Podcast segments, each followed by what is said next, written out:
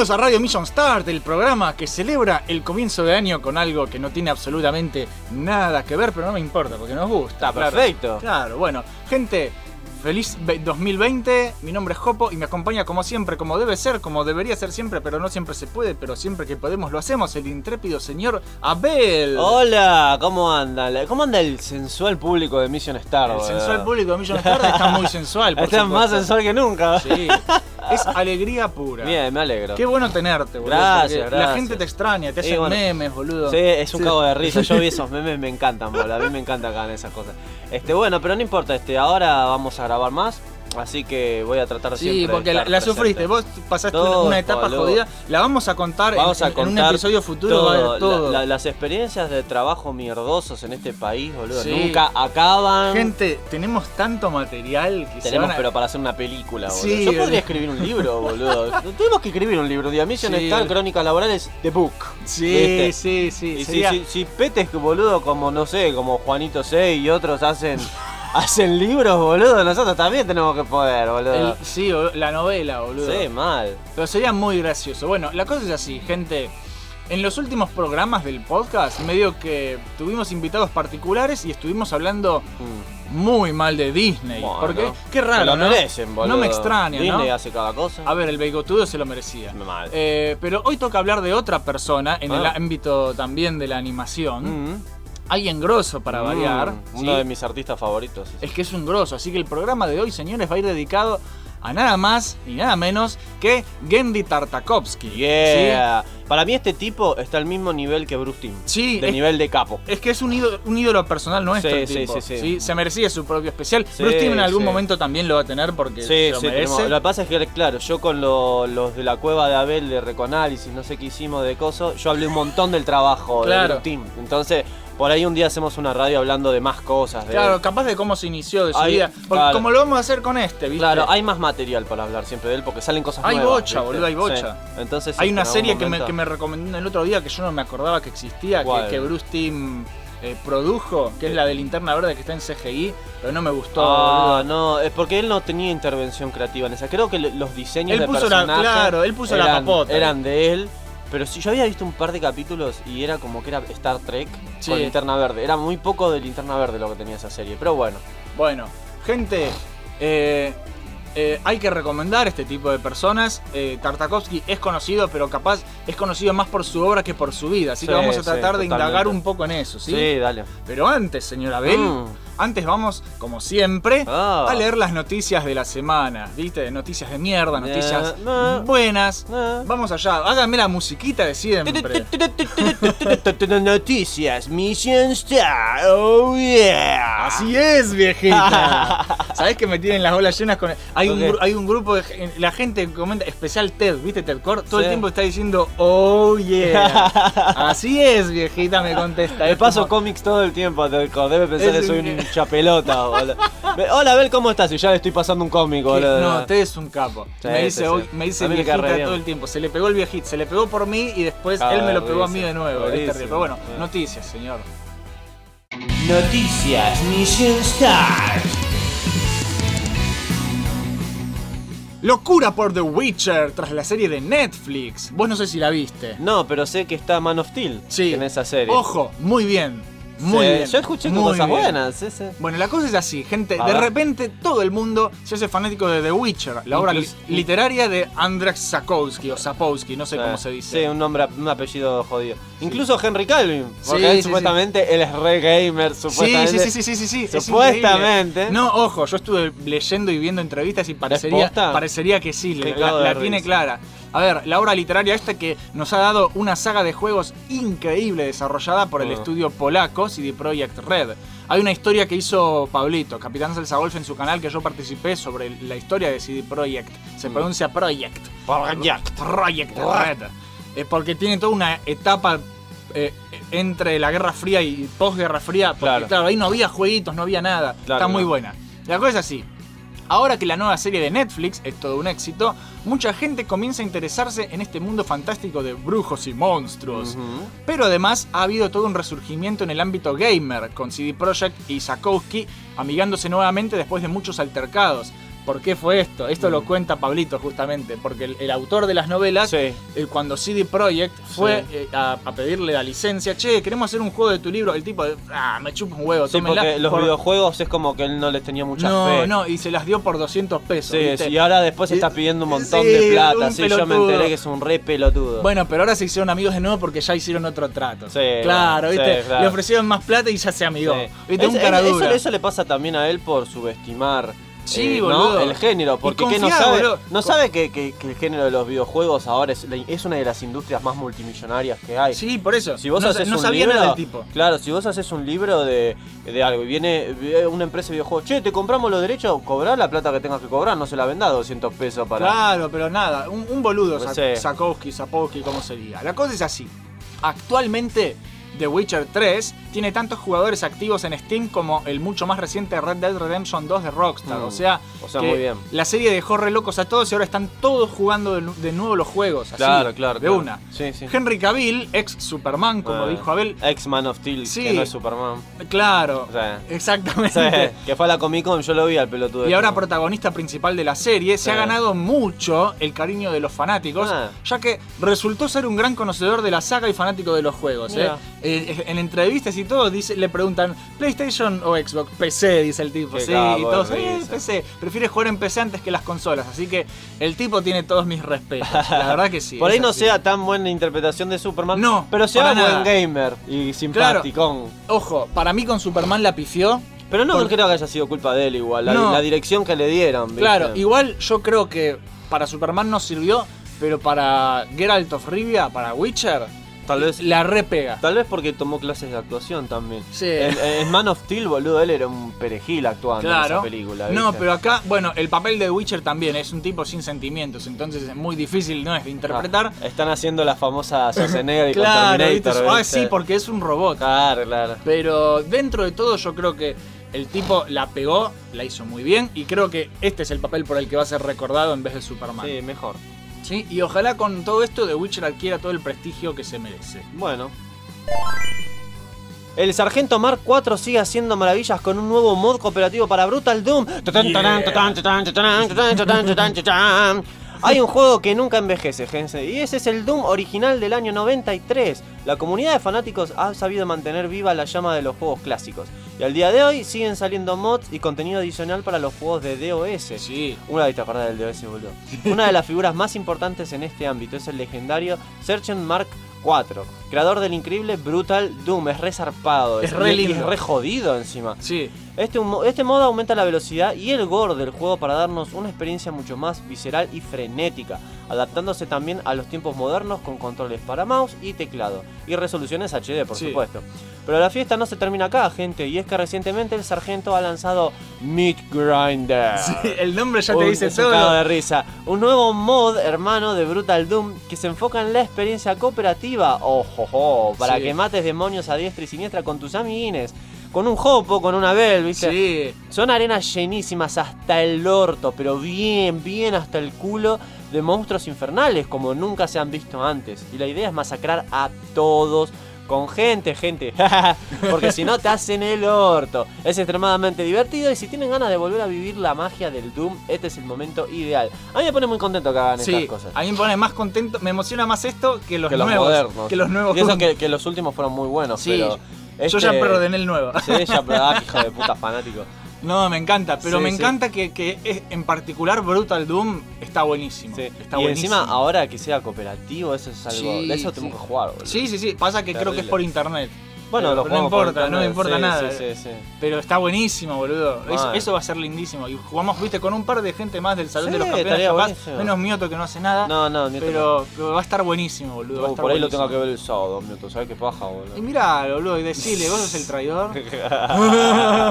hay mucha interna, hay mucha interna, pero ya se van a enterar por qué, porque es algo muy gracioso que estamos haciendo. The Mandalorian ya anunció su segunda temporada y eso está más que bien. Ajá. Otra cosa que se terminó este año pasado fue la saga de los Skywalker con Star Wars Episodio 9. Pero mierda, eso, mierda. eso a nadie le importa. Ojo, a mí me gustó más que las anteriores. Bueno, pero. Yo creo que la tenés que ver todavía. No, yo no voy a ver esa película. Eso a nadie le importa, como digo, porque la verdad que The Mandalorian le rompió el culo a la nueva trilogía. Le pasó Sí. el trapo. Y es Yo sin duda eso. Alguna lo mejor que Disney ha hecho con Star Wars. Mm. Sí, pero posta, ¿eh? Puede ser. La serie exclusiva de Disney Plus, servicio que todavía no llega a nuestro país y por lo tanto todos la hemos pirateado hasta el hartazgo. Que se jodan. Que se jodan. Eh, Es lo que la empresa del ratón tendría que haber hecho desde un principio al adquirir esta propiedad. Sí. Una serie live action que se deje de joder con los personajes de siempre y esos nuevos que a nadie le caen bien. Y que muestre las aventuras de este intrépido cazarrecompensas en una galaxia muy, muy lejana. Es más, yo te diría que deberían haber hecho una serie que incluya esto que están haciendo, pero si le va bien, que hagan más series como spin-off Claro. del universo de Star Wars. Como si hubiera sido universo expandido nuevo. Eh, esto pero fíjate que, que esta historia para mí queda muy bien con lo que son los cómics viejos del Sí. universo expandido. Sí, exactamente. Parece una historia más de los cómics esos, Es, es que precisamente eh, a mí me recordó al universo expandido. que es la- lo mejor que había. Por eso, eh, la cosa es así, el éxito de The Mandalorian, que ha sido muy bien recibida tanto por la crítica como por los fanáticos, ya cerró su primera temporada con 8 episodios increíbles. Tiene un par de cosas mm, chotas, pero nada, es per- son perdonables, no son, no son pecados mortales. Claro, ¿viste? claro. Si bien tiene alguna que otra cosa de la que nos podemos quejar, porque Sí. siempre va a haber algo que nos podemos cosita. quejar, es mil veces mejor que todo lo demás que se haya hecho. Y tras finalizar esta temporada, inmediatamente se anunció la salida de la segunda. Mm. Así, pa, para De fines una. del 2020. Ojalá mantenga el nivel de calidad y Star Wars se redima de una vez por todas. Eso es lo que todos queremos, sí. boludo. Mientras nos conformamos con la nueva temporada de The Clone Oh.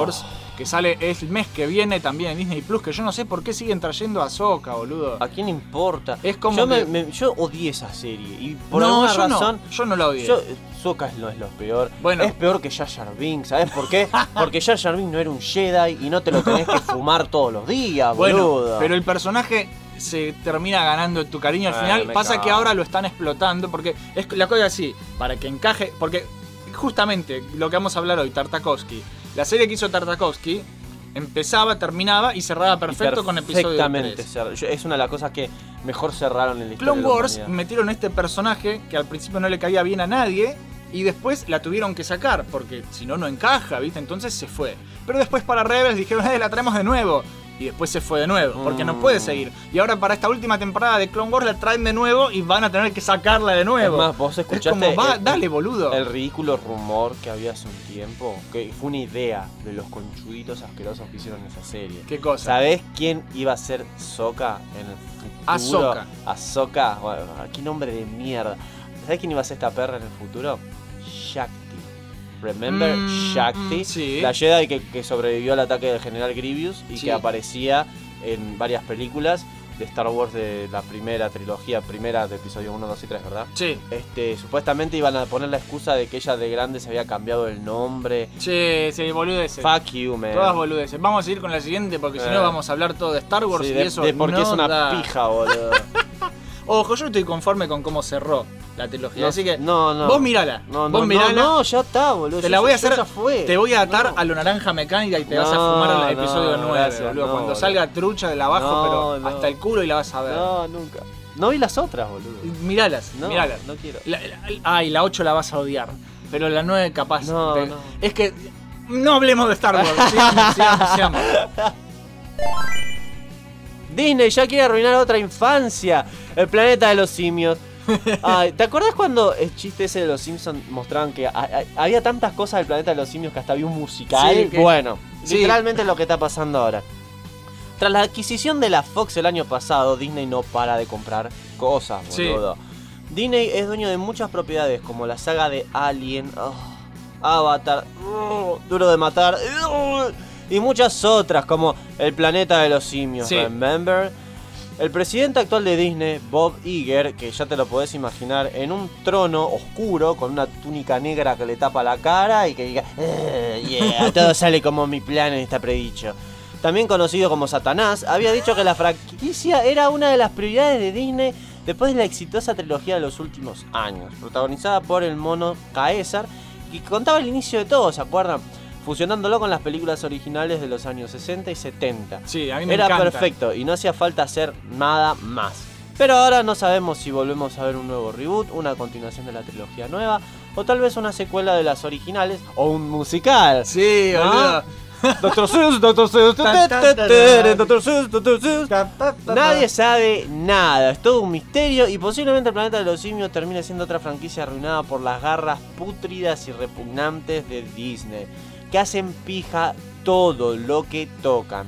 Descansa en paz, planeta de los simios, porque Sí. seguramente lo que va a salir va a ser una pija, boludo. Sí, es que posiblemente arruinen otra saga. Disney otra saga que yo quiero. Disney me tiene las pelotas llenas, boludo. Se está apoderando de todo. Bueno, es que tendrían, en realidad tendrían que ponerse las pilas con las leyes antimonopolio. No lo están haciendo. es verdad, bien dicho. Eh, Sí. Disney está agarrando todo, todo, todo, No, todo. no, y- no, debería ser ilegal eso, porque ¿cómo puede ser que una compañía sola maneje tantas cosas? No, boludo? es que, pod- es que debería ser. Bueno, también es ilegal lo que charlaba con Santiago Slavi en el de Disney de del el- el- cuando las cosas pasan a ser de uso libre por el que entran al dominio público. Sí. 50 años después de la muerte del autor.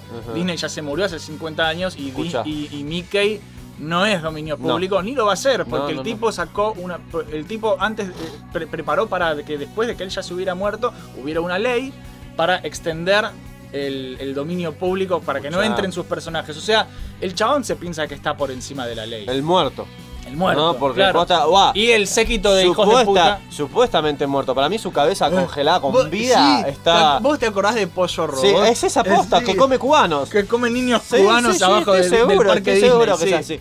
Qué Es más, de risa. fíjate qué loco que es esto, porque justamente acordate que hace tantos años atrás en Los Simpsons habían hecho un chiste acerca de Sí. esto. Que en una feria escolar Skinner había puesto el lugar más feliz de la Tierra y venían unos abogados de Disney diciéndoles que este, era ilegal que usen eso porque ese es el nombre de... Y yo me cagué de risa y vos ves que mi hermano un día me dice, pero vos sabés que eso pasó en serio, me dice.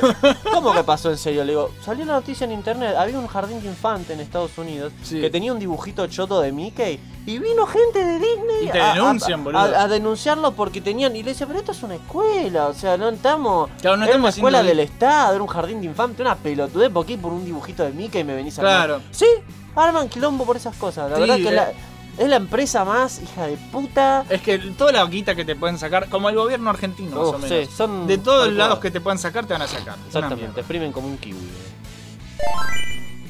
Miyazaki se puso las pilas. Estudio Ghibli está preparando dos nuevas películas. Uy, ese tipo boludo va al baño y lo que caga es oro Sí. siempre es un Sí, genio Tal boludo. cual. Si bien todavía no se confirmó que el viejo más grosso de la animación japonesa esté involucrado personalmente en estas dos nuevas producciones animadas, porque siempre está cansado de la vida y en parte tiene razón. es que laburó toda su vida Es que laburó toda su vida y siempre se retira y siempre vuelve. Y se retira Sí, y sí. vuelve y se retira y vuelve. Le gusta, ¿viste?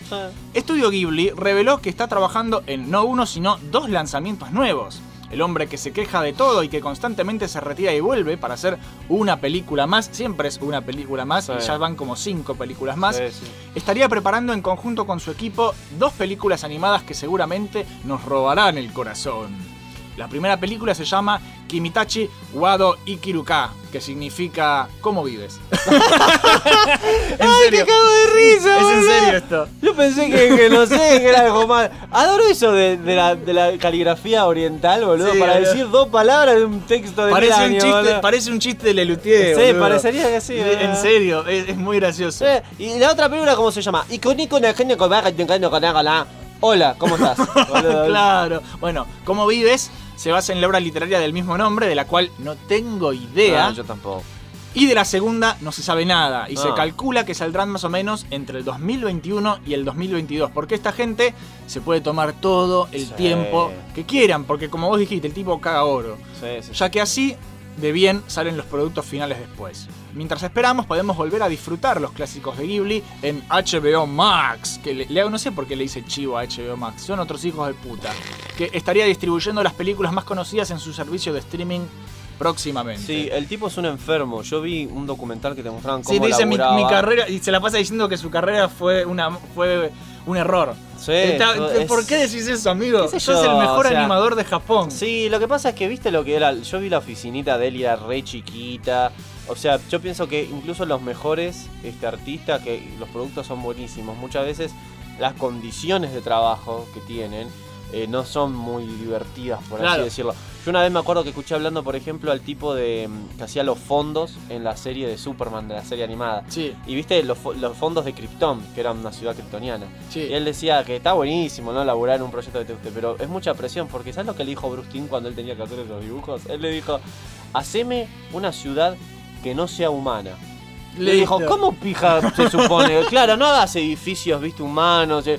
Yo soy humano, no conozco otros Claro, edificios. yo no fui a Krypton Claro, todavía. Claro, y el chabón, todo el equipo creativo contaba que estaba re nervioso por si sus trabajos le iban a gustar a, a cosas. Entonces, claro, y con este tipo pasa lo mismo. Este chabón Igual- es re exigente igual. Bruce Timm tiene una pinta de, de- de dios generoso igual. Sí, es buena onda. Pero Miyazaki yo sé que es re exigente. es un rompe pelotas, Bueno, boludo. Te puede hacer dibujar la misma cosa 50 Sí, es veces. que- bueno, incluso es exigente con sus empleados y con sus hijos es peor, porque el hijo de él dirigió esta que parece Star Wars medieval.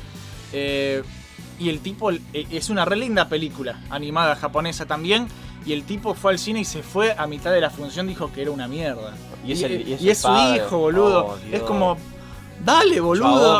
Chabón. No todo, Miyazaki, no todos van a ser tan capos como vos en lo que. Y, y eso, para mí igual no importa qué tan buen artista seas, no es excusa para ser cruel. Claro. Con la gente que está empezando o que da su mejor esfuerzo, ¿no? Sí, por eso, está mal. sí, eso. sí, sí, está mal. Pero bueno. Es re jodido el chabón. Vamos a ver cómo salen estas películas. Vamos a ver.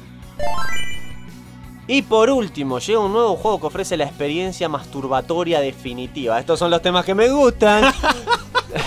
Wanking Simulator es un título para Steam que ofrece horas de diversión jugando con tu ganso. Mira qué loco. Pero esta vez no es un chiste, sino que es en serio. Esta especie de shooter en primera persona nos pone en la piel de un héroe poco usual que tras haberlo perdido todo a manos del gobierno, decide salir a masturbarse en público para que el mundo pague por su desgracia. Yo no puedo creer que, que- que esto exista, boludo. Sí. Esta masturbación bizarra consiste en caminar por el pueblo haciéndose la paja y causando estragos a donde vayamos. O sea, lo hago yo todos los días, plateja. Somos libres de ir a donde queramos y hacernos la paja donde más nos guste. Para ofrecer a los habitantes y ganar puntos de paja que nos dan superpoderes. Sí. Desde patadas que destruyen puertas hasta teletransportarse. Todo antes de que venga la policía a buscarte y nos arrestre por indecencia pública. Es un juego que recuerda mucho a la saga Postal, ofensivo porque sí, y ya que puede disfrutar de su demo gratuito hasta que Walking Simulation salga próximamente en Steam Coming Soon, boludo.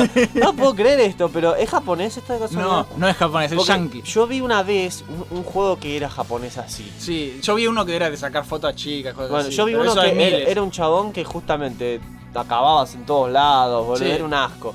No puedo creer que hagan estos juegos, boludo. Bueno, yo vi la tapa del juego. La tapa del juego es un tipo haciendo así. Y un brazo es flaquito y un brazo es re fuerte. Está- eh, claro, el brazo de la paja lo tiene Qué re trabajado. puta que son, Eh, pero boludo. no, es, es, es un juego re pelotudo.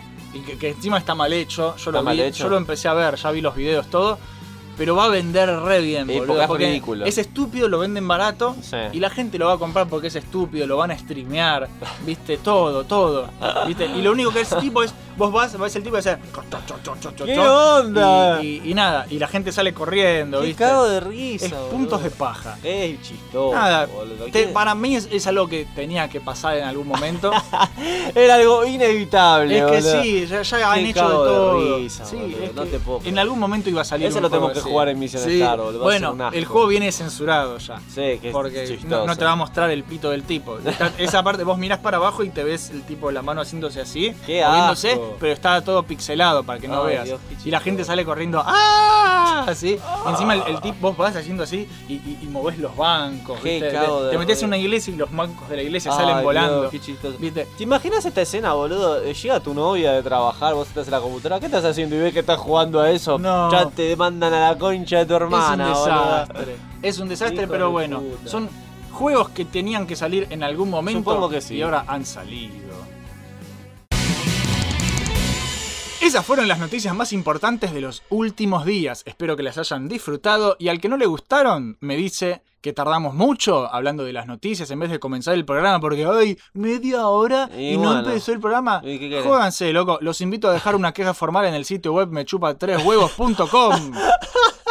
Como el que nos puso que somos fachos la otra vez, ¿te acordás? Ese eh, capo. es unos- son unos ridículos, ¿sabes por qué? Porque nos dijeron, uno- un comentario en un programa me dice, Sí. qué fachos de Sí, mierda. sí. Y después en otro programa me dicen, qué zurdito que salió este episodio. Ah. Es como decidite la concha de tu madre. de qué calificativo carajo- de mierda nos querés poner. Si nos vas a bardear, por lo menos sé un poco objetivo, boludo. Por eso. Es que en realidad nosotros opinamos de todo. Pero y me, no- da- me dio gracia porque eso de facho nos lo pusieron en el video de radio de eh, la desconstrucción del superhéroe. Así que no sé qué verga No, tiene que por ver con eso, ser facho. por Pero eso. bueno, Unos no me importa. En fin, gente, en instantes comenzamos con el programa de hoy. Pero antes, un breve espacio publicitario. Que lo voy a ver si lo altero un poco porque ya está lleno de, de cosas. tenemos hay que muchas cosas. cambiarlo. Dos niños santafesinos. un fueguino y cómo se dice a ese que es traidor a la patria, cipayo. hablan de cultura pop. Escucha Kawabonga, el podcast. El programa de las necrolóficas, necrofílicas, no sé cómo se dice. Búscanos como Caoga Podcast en YouTube, iBooks, iTunes, ¿qué más? Xvideos y la sección que hace tu Llegó hijo. Kawabonga. Laufa, bro. ¿Qué haces, Jopito? ¿Qué vas a hacer el fin de semana? No sé, nada, voy a descansar, jugar jueguitos. No, ¿por qué no te pasas por Friendly Fire Podcast? Eh, ¿y eso qué es? Papá, es un programa de videojuegos hecho por especialistas que también toman mate y se putean. Hacemos análisis, debatimos noticias y aportamos sabiduría de este vicio tan hermoso que nos apasiona. Puedes encontrarnos en YouTube, iBooks, Spotify, Instagram y Facebook. O participar del chat en vivo por Twitch los sábados a las 18.30. Mmm, suena interesante. Bueno, si no me cuelgo, los escucho. No nos vas a escuchar una mierda, ¿no?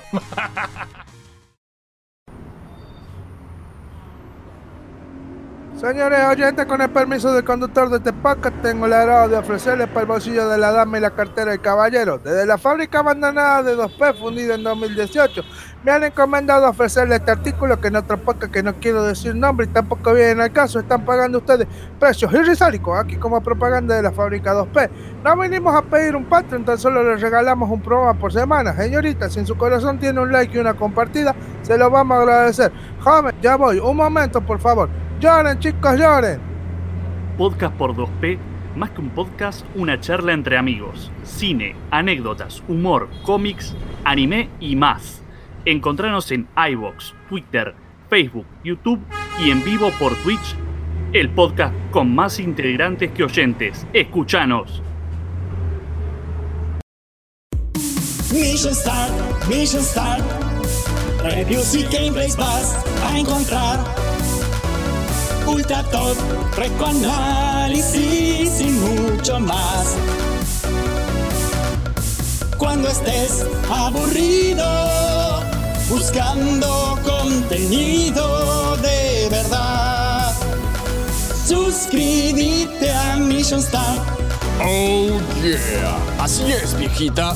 Búscanos en YouTube como Mission Start y disfruta de todos los programas que Jopo y Abel hacen para vos. Start.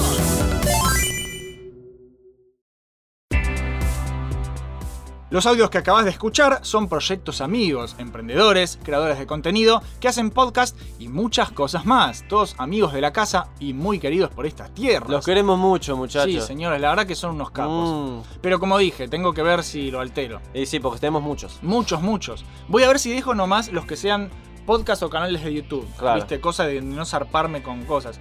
Si vos también tenés un proyecto de esta índole y querés que te hagamos publicidad gratis sin pedir nada a cambio, solo tenés que mandarnos un audio.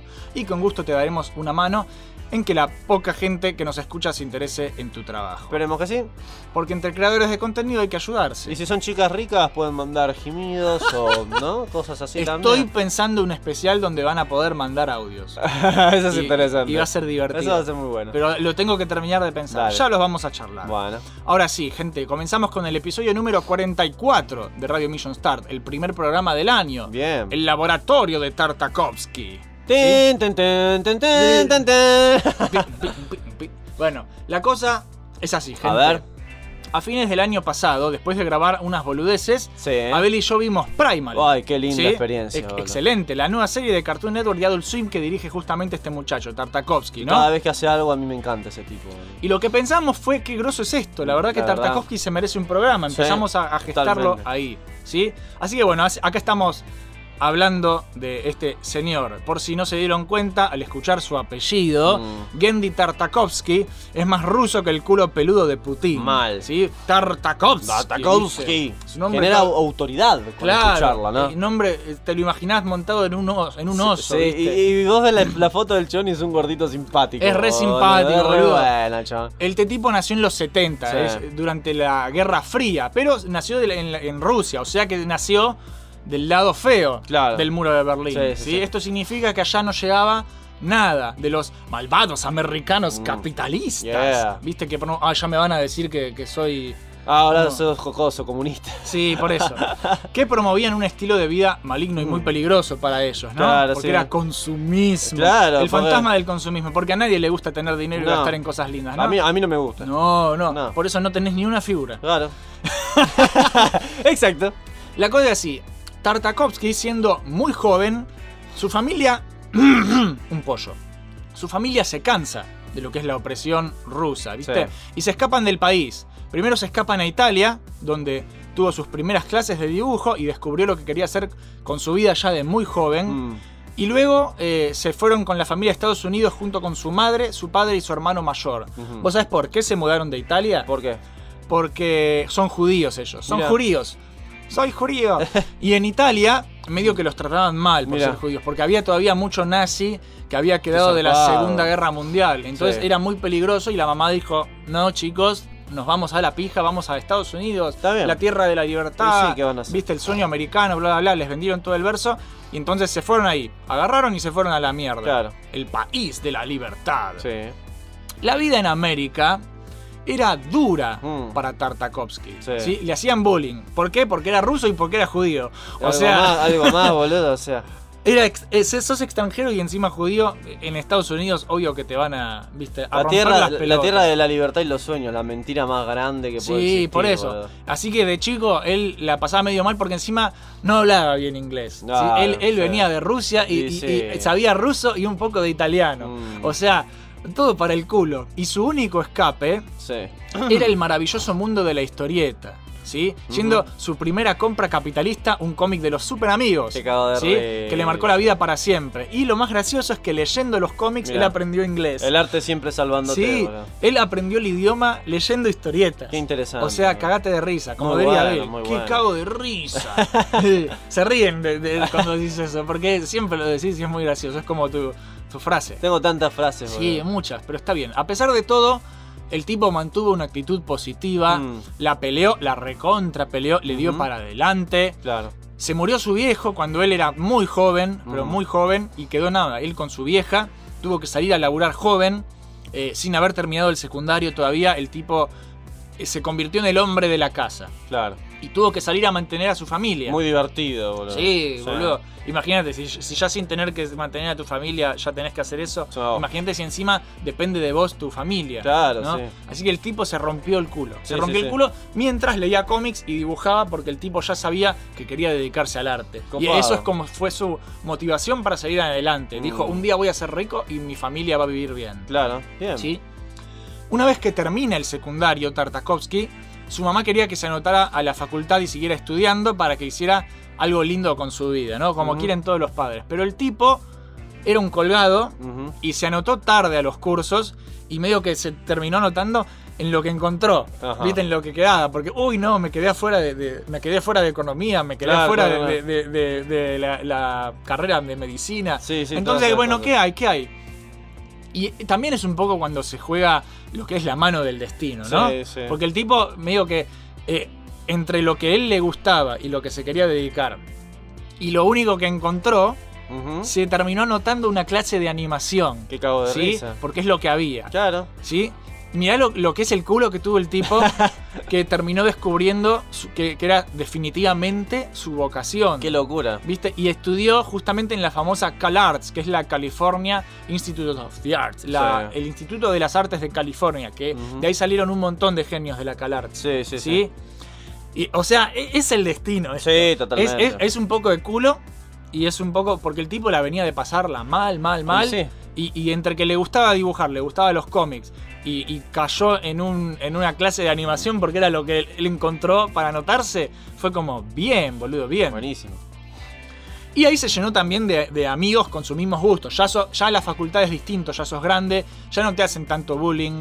Sí. Eh, eh, ya vas a estudiar en, serio porque vos querés y, y la gente medio que le gusta lo que vos sí, estás estudiando. ¿viste? totalmente. Entonces, viste, como que coincidía con esta gente, conoció muchas personas copadas dentro de la industria y empezó a conseguir lo que fueron sus primeros trabajos dentro del mundo de la animación. Recordemos que en Estados Unidos hay industria. Claro, no es mucho. como acá, que estudias animación y después Te cagás de hambre te cagás de hambre porque a lo sumo podés hacer, no sé, si sos medio zurdito, ¡ay! ¡Qué facho que Qué sos! facho, Viste, ya, qué ya, facho. cubrimos las dos cuotas, Sa- la, comunista y la capitalista. Sí, sí, si yo fuese facho y vos fuese facho, creo que teníamos mucho más plata. Ah, tal vez, tal vez. La cosa es que, eh, como allá hay industria, eh, comenzó a conseguir laburos, ¿viste? Porque allá haces pasantías y son pasantías en estudios en serio, porque Sí. allá es donde está, eh, que se hace todo eso. Claro. Y su primer trabajo importante eh, fue como asistente de animación. Ya, lo metieron el asistente de animación en una, en una pasantía. Para un episodio de Tiny Toon Adventures. O sea, si ya empezás ya con la, ahí. ya con la Warner, boludo. Ya empezás en la Ahí Warner. estaba metido Bruce Timm. Sí. Los Tiny Toons. Por eso, bueno, justamente como quedaron tan conformes con su, pro- su producción como asistente de animación, que es rellenar los espacios. Claro. En animación vos tenés los, los cuadros clave, que es punto A, punto B, y después la transición en el medio. El asistente de animación es el estúpido que dibuja los dibujos del medio. Claro. ¿Sí? Que es una paja, porque tenés que saber de, de- de aceleración, desaceleración. Es, Es muy complicado, sí, es complicado. Cuando veas una mala transición de movimiento en una animación es porque el asistente de, Claro, de coso por- hizo un mal trabajo. Exactamente. Claro. Entonces, eh, el tipo estaba asistiendo en Tiny Toons, o sea, no es joda esto. Y los de Warner quedaron tan contentos con cómo trabajaban que lo recomendaron para que viaje a España y trabaje en Lápiz Azul Productions. ¿sí? Un dibujito que vos capaz conoces. ¿sí? Es un poco grosso, se llama Batman la serie animada. Batman la serie animada lo que tiene, la serie de Bruce Timm, otro genio que Creo algún- que un pelotudo de acá de Mission Star que se llama Bell hizo un, un- un par de videos. un par de videos de Bruce O, lo mencionó a veces, boludo, no sé. Me Tal vez lo conoces. Tal vez. ¿Viste? Eh, eh, los que tiene Batman la serie animada es que la hicieron entre muchos estudios para sacar a tiempo los episodios, porque están muy producidos. Hay episodios que lo hicieron en Estados Unidos, en Sí. Europa, en Japón. ¿Por qué? Porque cada.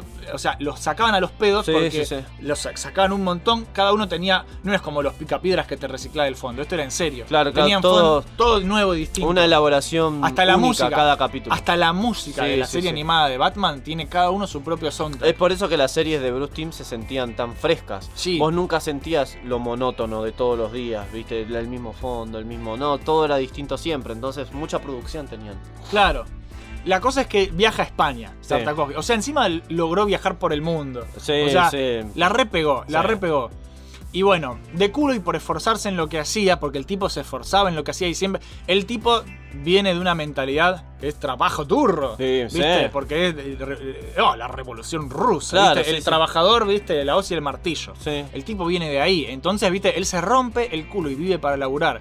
A veces le pasa que tiene problemas con la familia porque el tipo vive para laburar. Ah, debe estar dibujando todo el día. Todo tipo. el día, ¿viste? Sí, sí. Em, la cosa es que acá en España eh, hacía episodios de Batman la serie animada, ya un poco más, eh, no solamente como asistente, sino que lo metían a hacer un par de cosas más copadas. No. Y la primera, eh, tipo, ahí es cuando aprendió en serio todas las idas y vueltas de animar Mm. para televisión. Esta fue su primera experiencia seria grande, porque Tiny Toon Adventure sí lo mandaban a hacer, él hacía y listo. Claro, pero sí, sí. acá fue Mm, su mm, primera mm. eh, cosa en serio que- Claro. que, que lo ponían a cargo de cosas y que lo ponían gente a cargo. Claro, Entonces, viste, acá aprendió bien cómo funciona el negocio. Claro, y de sí. todo él tomó conocimiento, conocimiento, conocimiento, era una esponja. Cuando él está en España, su mamá se muere de cáncer, Mm. ¿sí? Y eso lo deprimió Sí, no hasta lo- el culo, ¿viste? Porque, obvio, se murió tu mamá y ni siquiera estabas ahí para su funeral. Claro, o sea, sí. tristísimo. El tipo recibió golpe tras golpe. ¿A quién no se acordaba, boludo? Sí. Pero una vez más, el señor Gendy Tartakovsky decidió salir adelante y darle alegría al mundo en forma de entretenimiento, porque toda esa ira que él tenía, él decidió canalizarla de una forma productiva. Claro, como ¿sí? tiene que ser en realidad. Como tiene que ser en realidad. Así que Sí, siguió sí. laburando. Siguió, siguió, siguió. Y ahí es cuando uno de sus amigos de la facultad, que es un señor que se llama Craig McCracken, el creador de otro dibujito que capaz conocen, se llama Las chicas superpoderosas. Mm. Y también es un, el McCracken es el que hizo Mansión Foster, Foster, sí. para amigos imaginarios, que ahora era director porque se, Claro. hizo, se hizo grosso el tipo. Dijo, ah, Tartakovsky, mi amigo, ¿querés que te recomiende para trabajar acá con el equipo de Hanna Barbera en Cartoon Network? De una, Ay, por supuesto, le dijo Tartakovsky. Entonces sí, viste, porque eh, el tipo además era simpático, era humilde. Claro, Y claro. se hizo amigo. Y labura bien. Y labura muy bien. Así Sí. que McCracken lo recomienda. Y cuentan las historias que en su tiempo libre, Tartakovsky y sus amigos se juntaban en un camión tipo remolque. Sí. Ese era su, su mini estudio. Era un remolque que había en el estacionamiento de, de la Warner, ¿viste? Sí, Y, y- y de Cartoon Network. Esto, iban al estacionamiento a pelotudear. Y en Claro. vez de pelotudear, en vez de ir a fumarse un porro y que yo Claro. qué, los tipos se ponían a dibujar. ¿Viste? Y creaban ideas para llevarle a sus jefes. Qué interesante. Eh, producían, producían material, ta, ta, ta, ta, ta. Y de este grupo de amigos salieron un montón de creadores, ¿viste? Escuchá. Y un montón de ideas que después Cartoon Network y la Warner toman, ¿sí? Claro. De este grupo de, jun- de- de gente que hacía juntadas sale Dos Perros ¿Te Tontos. acordás qué lindo dibujito? Sí? El Crítico. Me encanta. Y la primera creación de Tartakovsky, que también salió de ahí, que ya venía armando desde la facultad, que es el laboratorio de Dexter. Un- ¿Sí? Uno de mis dibujitos favoritos de toda la vida. Es la brillante, es brillante. Este es lo- ya su primer trabajo como director. ¿sí? Claro. El tipo ya lo pusieron a cargo, porque claro, Craig McCracken ya estaba haciendo las chicas superpoderosas. Sí, sí, eso por ya dirigía y le dice, che, vos sos grosso, ¿querés hacer ese dibujito que habíamos visto? Que Claro. era el laboratorio de Dexter. Sí, hacelo. Es más, vos sabés un detalle curioso que me enteré hace poco. Si vos buscas en YouTube, está el primer, primer, primer piloto. Claro, el piloto De las de- chicas coquetas. Sí. Y si vos te fijas, Que se tenían- llamaba Las Chicas Coquetas. Eh, No, el, el doblaje, pero el Sí. primer piloto tiene otro nombre, las pibas. Sí. No sé qué nombre era, era un nombre re incómodo. Pero el punto es que el profesor Utonio, Sí. en ese corto, Es un es. Dexter. ¿Sí? Es Dexter. Si vos ves el diseño, es como una especie de Dexter adulto el que creaba No las lo chicas vi, boludo. coquetas. No lo vi. Estaría buenísimo que Dexter hubiese sido el creador de las chicas coquetas. Bueno, lo quiero buscar, boludo. Buscalo después, es rarísimo. La cosa es así. Ahora dirige Tartakovsky. Ya subió un escalón importante. Sí, sí. Eh, hasta ahora él había dibujado storyboards, había animado cuadros intermedios, ¿viste? Sí. Tenía cosas a cargo, pero, pero no era director. Claro, Directores claro. tenés todo a cargo. No tenía el control, claro. ¿Viste? Todo el control creativo, Sí, todo. sí, to- sí. Acá, es, acá ya es tuyo. Es. Tomá, haz lo que quieras. Esta plata es para vos, gastala sabiamente. Totalmente. Y, y la gastó sabiamente, porque Bien. el tipo era un ahorrador. No quiero hacer el chiste fácil de judío porque me van a cagar Pero bueno. Facho, facho, Facho, facho, facho. Acá la- lo pensaron todos los demás sin que yo lo diga, conchudos. Acá la idea le gustó tanto a los productores Sí. que lo dejaron hacer su trabajo. que- Eh, mucha libertad creativa se Sí, notaba este a ver, lo que pasa es cuando trabajás en un lugar en serio, depositaron la fe en él, claro. ¿sí? le dieron la plata para hacer los episodios y el tipo se mandó. El tipo se tiró a la pileta, confió en su trabajo, o sea, nada que ver con nuestro país. No, nuevo, no, acá cuando te dejan hacer eso, nunca. no, no, boludo. acá, hace lo que te digo, acá hay todo un tema hay todo un tema. con la industria de la animación y del periodismo, que Sí. me estoy enterando de unos chanchullos horribles, porque todos se llenan la boca con la inclusión, Sí. ¿viste? Pero después por atrás hay una chica que estuvo trabajando en un. una amiga de, de un pibe eh, muy amigo mío, el Corcho, y tipo. Nada, trabajando en, en medios, ¿viste? Argentinos. Sí. Y que por afuera, para el público, todos se llenan la boca hablando de, de- de la corrección política. Y después, atrás de escenas, siguen siendo unos soretes que tratan mal a la mujer. Eh, o sea, Sí, es la verdad. es una pija. Sí, es Y, además, la o sea, es toda una gran mentira. Acá Argen- Argentina no avanza. Argentina boludo. es una mentira. Sí. Todo el, todo el país en sí es una Bueno, mentira. pero más allá de, de las puteadas a nuestro país, que está todo Sigamos para el hablando de culo, Tartakovsky. La forma de llevar tu idea a la productora en ese momento era haciendo un episodio piloto, como suele Claro. pasar. Y todos esos pilotos son los que se mostraban en un pro- porque justamente encima eran tan hijos de puta los de Disney, los de Disney. No, pobre Disney. No, puto Disney. Eh, los de Cartoon Network. Sí. Los de Cartoon Network tenían un programa que Sí. se llama Qué historia tan maravillosa, el show. Que debo ¿sí? agregar que era mi programa favorito Sí, de Cartoon En Network. inglés es Watch a Cartoon. Claro. Y en ese, en ese show mostraban todos los pilotos. Todos los pilotos ¿viste? raros. Ahí apareció Johnny Bravo. La vaca y el pollito. Sí, las chicas coquetas todo, también. Todo. Muy, eh, o sea, Coraje. muchos, muchos este, de los pilotos que vimos ahí fueron los que después se convirtieron en, en un En show series, muy sí. exitoso, muy Claro. exitoso, que Bueno, hasta hoy en día las- ¿Vos te habla. acordás del primer episodio de Coraje? Del, Eh, la del pollo espacial. Sí, que, ¿Sí? que al final justo se contagia. El eh, se justo, se, convierte en pollo. Se, convierte en pollo y, Coraje lo mata. Sí. Y termina mataba. que lo mató, boludo. Lo desintegraba con la Sí. pistola láser del pollo. Buenísimo. Yo me acuerdo que, que justamente eso- esos, esos pilotos tenían niveles de violencia Sí. que no en todos los dibujitos había. En el piloto de las chicas coquetas, que aparece el de peludito, Sí. que aparece en la televisión, porque el otro es un piloto que se lo- después lo volvieron a hacer, había sangre. Sí. Cuando Burbuja se volvía loca, le cortaba una pierna y había sangre Sí, también. sí, sí, es que boludo. Y no me olvido más del final. Porque viste que Peludito convertía cosas en carne con su Sí. rayo. Bueno, ella lo convierte en hamburguesa, Peludito.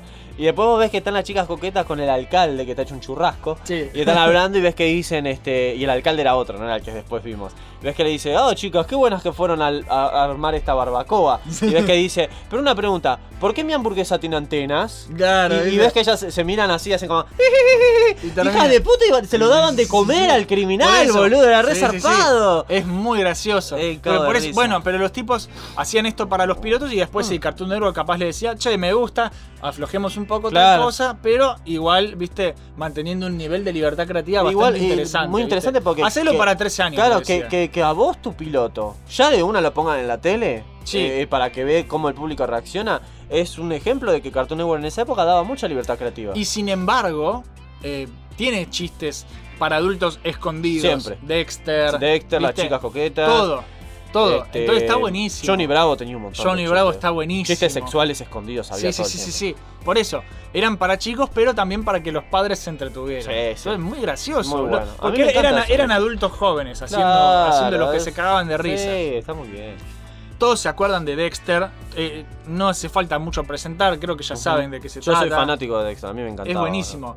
Pero el segmento que a mí más me gustaba eran los intermedios, que era el de los amigos A justicieros. mí me volvían loco, ¿viste? eran chistosísimos los amigos. Gigantón quiere telemarionetas.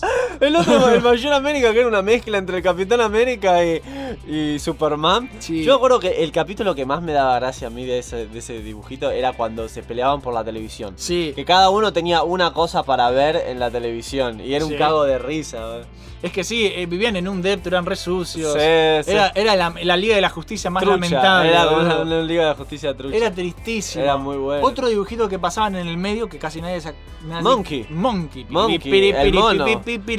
Era buenísimo. Que supuestamente ese. eh, Es una mascota. Claro, estaban conectados. Todos los, los, los- o sea, los intermedios Sí, estaban conectados en el universo del laboratorio. Porque de los amigos justicieros también aparecen. Él tenía las, fi- las figuras. Sí, y después aparece el Mayor América. Y, lo- y lo conoce a una Eh, parte del Mayor América. Que, eh, eh, porque Dexter hacía su propio muñeco. Es un cago de Decía, risa ese. Ahora te llevaré a, a una fuerza más poderosa Sí, que, que no. yo. Decía- ¿Quién- ¿A quién te revela? A mi abogado. Sí, un tremendo juicio le iba a hacer.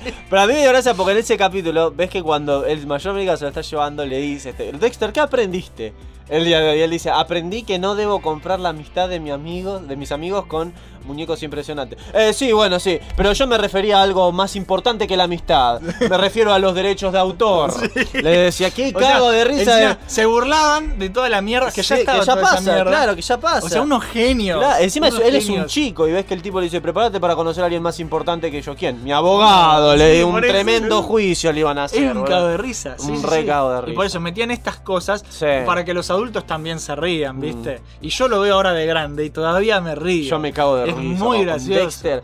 Muy gracioso. Yo me, a- el Tartakovsky con Dexter para mí lo- una de las cosas que más demuestra es el lenguaje auditivo y visual que él tiene. Sí. Él maneja mucho los sonidos. Yo la primera vez que vi, por ejemplo, este ruidito de cuando ceja- Dexter levantaba la ceja. Sí. O, o música rara. Y la cara de él seria. Un montón de cosas así. Le encanta. Era un humor muy auditivo y muy visual. La combinación exacta. Yo no me olvido más de ese capítulo que empezaba directamente con el reloj marcando las 12, creo que era. Sí. Y. Una explosión y. Un monstruo con tentáculo y Dexter disparándole al. Sí, sí, cosas muy, muy así de golpe pasaban. En un pedo pasaban cosas en Por los eso, de él. muy, muy, muy bueno Muy Dexter. bueno. Es el primer gran éxito de Tartakovsky. Le fue re bien, con, tuvo su con- propia- Con mucha razón, boludo. Tuvo, tuvo figuras de películas. acción y tuvo una película animada que se estrenó en Cartoon Network. Sí, justamente. es la que es la que viaja en el tiempo y que se encuentra con Sí, Dexter más sí. Dexter adolescente, Sí. Dexter musculoso, fuerte y después. Dexter viejo. Es buenísimo. Es muy buena, boludo. Este, esa, eh, la película, si no me equivoco, fue la última vez que Tartakovsky estuvo relacionado con Dexter, porque después vinieron esos últimos ocho capítulos en la última temporada. Sí, que ya, es Cartoon Network. Cartoon haciendo- Network rompiendo las pelotas porque él no estaba más en el equipo creativo. Creo que casi todos los que laburaban en el equipo creativo se fueron y vos te not- notás que hasta el estilo de dibujo había cambiado. Sí, es más Y cuadradito. era feo. Era, Sí. era feo. Los fondos antes eran mucho más elaborados y ahora eran como re planos, ¿viste? Re, re fáciles estaban hechos. Y los capítulos no estaban tan buenos tampoco. No, pero bueno, básicamente Dexter es el dibujito que lanza a la fama a Tartakovsky, Sí. el que le dio un nombre, ¿viste? Sí, sí, sí. Porque ya en el título decía Gendy Tartakovsky's Dexter's Dexter's Lab. Laboratory. Y yo me, me había reído tanto que me acuerdo que me- ahí me aprendí el nombre del artista. Porque me gustó tanto lo que hacía con. Dexter. Era uno de mis dibujitos favoritos. Claro. Pero bueno, ahí es como que ya eh, obtuvo más renombre. Y él tuvo, él tuvo participación en las chicas coquetas. Sí, boludo. O sea, él que no sé si fue el que hizo diseños de personajes o qué, pero él estaba muy involucrado porque aparecía el nombre de él en los créditos. Sí, sí, sí. Y Dexter apareció de cameo. Se hacían cameos porque eran coquetas. amigos todos, boludo. Porque eran todos Eran amigos. todos boludo. compañeros de- de, la. Facu. Los amigos de la justicia aparecen en las chicas coquetas. Sí, también. Y eran unos forros. Sí. Era un cago de risa, boludo. Eran unos, machistas de mierda, eran, ¿te acordás? Sí, sí, sí. Cago de risa. Muy gracioso. Sí. Bueno, ya eh, con más prestigio, Sí. Tartakovsky es como que eh, le dice, quiero hacer una, una nueva serie. Pero un poquito más adulto. Pero me dan su dinero, sí, por supuesto. Toma este Sí. fangote de dinero, Sí, pero no lo hagas muy violento. Claro, claro. Samurai Jack. Qué puta obra de arte. Es una boludo. obra de arte, ¿Vos realmente. Busca- busquen todos en YouTube. Este, si quieren poner pausa al video, pongan, háganlo y búsquenlo. Sí. Busquen el piloto que él presentó, está en YouTube. El piloto que él hizo para Jack. Y ya era una obra de arte. Sí, sí, sí, lo es. Los sonidos, los conceptos visuales que el tipo manejaba. Había mucha síntesis. Y un, Todo. todo unas- un, un lenguaje secuencial tan, tan especial en, en, en Samurai Sí. Jack. Se Pa- nota que a él le dieron más libertad creativa todavía. Sí, es que para mí es, es el mejor trabajo que tiene. Es- de todo lo que hizo, Samurai Jack posiblemente Es sea mi uno de los mejores al menos. Y vos viste que. Vos viste que este. la publicidad Sí. que había tenido en Cartoon Network. Yo me acuerdo que en, en las propagandas. Te lo mostraban él hablando de Samurai Jack y te mostraban lo que se iba a venir porque decía se estrena tal día. Sí. Y yo había esos dibujos y me vas a acordar a Bruce Sí. Timm, pero al mismo tiempo es distinto. Pero yo siempre vi que Bruce Timm y los dibujos de Tartakovsky para mí siempre van a ser el futuro de la animación. Claro. Síntesis, pero con una fluidez y una Claro, pero- composición Pero única. 2D, amigo. No. 2D, 2D, por amigo, supuesto, por 2D, favor. 2D. No, no se vayan al 3D porque es Fíjate, feo. lo, había capítulos de Samurai Jack que vos te quedabas con los ojos así, boludo, de, de lo interesante que era lo que mostraban. A veces había capítulos que ni hablaban. Claro, es que ese, ese es el tema. Esta serie combina muy bien lo que es momentos de acción con momentos de calma. Exactamente. Y no siempre tiene diálogo. Y es, No. y- y- y es llevadero todo el tiempo. Y la música era hecha a mano con instrumentos de- Todo. eh, antiguos y también cada capítulo tenía un sonido nuevo, cada capítulo una música nueva, cada capítulo un fondo nuevo, todo nuevo, nuevo, nuevo. Síndrome, llamémoslo síndrome brustimesco. Sí. Este, obviamente este tipo al laburar con él supo cómo realmente se hacen bien las cosas. Es que es justamente con la serie animada de Batman es donde el tipo aprendió, Aprendió. bien a, laburar. Y por eso después se mandó con sus series y la rompió, Claro. boludo, la rompió. Yo me acuerdo que cuando Samurai Jack salió tuvo mucho éxito. Sí. Este, hubo figuras, pero eran un poco complicadas de conseguir. Cartoon Network Acá todo siempre fue complicado. Siempre apestó haciendo muñecos Cartoon Sí. Network. Porque no sé qué pasa si los contratos que con las empresas que ellos Porque manejan los mandan a hacer son a una los chinos. Pero hay muy pocos. Hay muy pocos. Yo me acuerdo, las chicas coquetas fueron un hit tremendo. Había mochilas, sábanas, Todavía, todavía se vende. Todavía hay por, por las nuevas que son una pija. Pero me acuerdo que anunciaban muñequitos de las chicas coquetas. Si vos ibas a las jugueterías y encontrabas. Con Dexter pasaba lo mismo. Sí. Con Jack pasó lo mismo. Pero con Jack pasó algo de que era muy raro que encuentre. Yo me acuerdo que si hubiera sido pendejo y hubiera visto en el mundo del juguete, ponerle a un muñeco de Jack, yo me lo compraba. Sí. Pero vos sabés que ahora los buscas en eBay y son figuras de colección muy caras porque hay muy pocas. Son Sí. muy pocas. No sé qué pasa con Cartoon Network que hace pocos muñecos de las cosas. Y hasta hoy en día pasa eso. Bueno, básicamente de Samurai Jack también, otra serie que si no vieron tienen que ver. Por favor, véanla, Eh, también, al principio iba a ser con sangre, pero Disney, eh, Disney. Otra vez, estoy acostumbrado Está a putear a Disney, Disney. Disneycizado está. Estoy, es que estoy re quemado con Disney. Sí. Cartoon Network le dice, bueno, sacá los humanos y poneme robots. Claro, Porque, Mm, para que- una forma creativa. En realidad creo que lo de los robots fue idea de él. Para no- habían dicho como cómo podemos hacer para que no haya tanta Claro. sangre. Y creo que el trato fue este. Es la No- clásica de los juegos Claro. viejos de NES que cambiaban no, robots. no humanos, pero lo permitían hacer cosas con monstruos. Sí. Entonces vos veías que había muchos capítulos que ya, por ejemplo, le cortaba la panza a un gusano gigante y salía sangre y tripas, salían Sí. muchas veces. Bueno. Y yo decía, wow, qué zarpado que muestren esto. De hecho, de hecho, es algo que se están quejando todos del nuevo juego de Star Wars, el, el Jedi Fallen Order, Sí. que hizo Respawn, que a, la- a los humanos no los podés eh, Cortar en pedazos. cortar en pedazos, pero si ves una araña y le haces así con el sable, le saltás la pata. boludo. Es Malísimo, como, dale, estúpido. Estúpido. A ver, es, es un desmembramiento igual. ¿Qué O- pasó O con- desmembra todo o no desmembra ¿Qué pasó nada. con las épocas del Jedi Power Battle? Claro. O, de- o del. ¿cómo O era? de Lucas y la Academia. El, el Force Unleashed, que Sí. también los cortabas en pedazos. Por eso. Pero bueno, eso es otro Otra tema. historia. Después hablaremos de Star Wars porque este señor hizo algo de Star Wars muy bueno. Sí, Pero- lo mejor diría yo. sí. Samurai Jack no, no fue. no llegó a una conclusión. No, en ese momento. En ese momento, pero mucho más adelante, hace relativamente muy poco.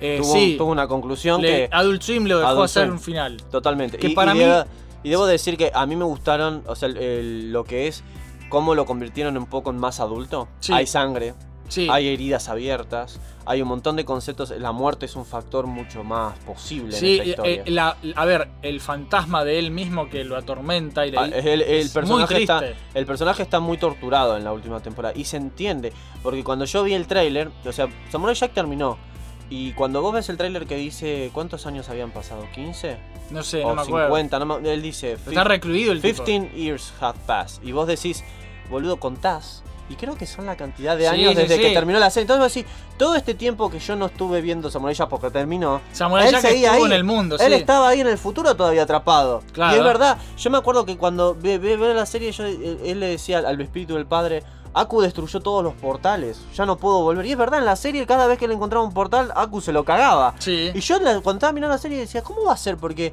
tarde o temprano se van a acabar las formas de viajar en el tiempo. Y en esta historia pasó eso. Claro. Se acabaron, él está atrapado, eh, perdió la espada. Sí. Nos enteramos que por el viaje en el tiempo que él hizo por el hechizo de Aku no puede envejecer él, o sea que morirse de viejo no se va a morir. Por eso. Está muy torturado y, y está con pelo largo, con barba, con armas. Sí. Es- está buenísima esa serie. Es un cierre muy Muy lindo. bueno. Se me hizo corto. A mí también. Porque eh, fue muy repentino.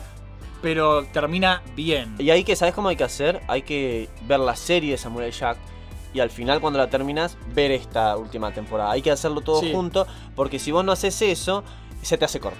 Sí, a, sí, a mí me pasó eso. Yo me enteré que iba a salir y mientras esperaba que estaba saliendo, yo volví a ver Samurai Jack. Yo no, yo vi directamente la última Claro. y me quedé con ganas. Yo, claro, porque ¡Ah! vos, por vos decís por lo menos dos temporadas hubiera estado bueno que fuera el final de viste, Jack. Pero creo que al mismo tiempo él no quería que sea algo monótono y repetitivo. Cada capítulo, al igual que el viejo Jack, es único y Sí. particular.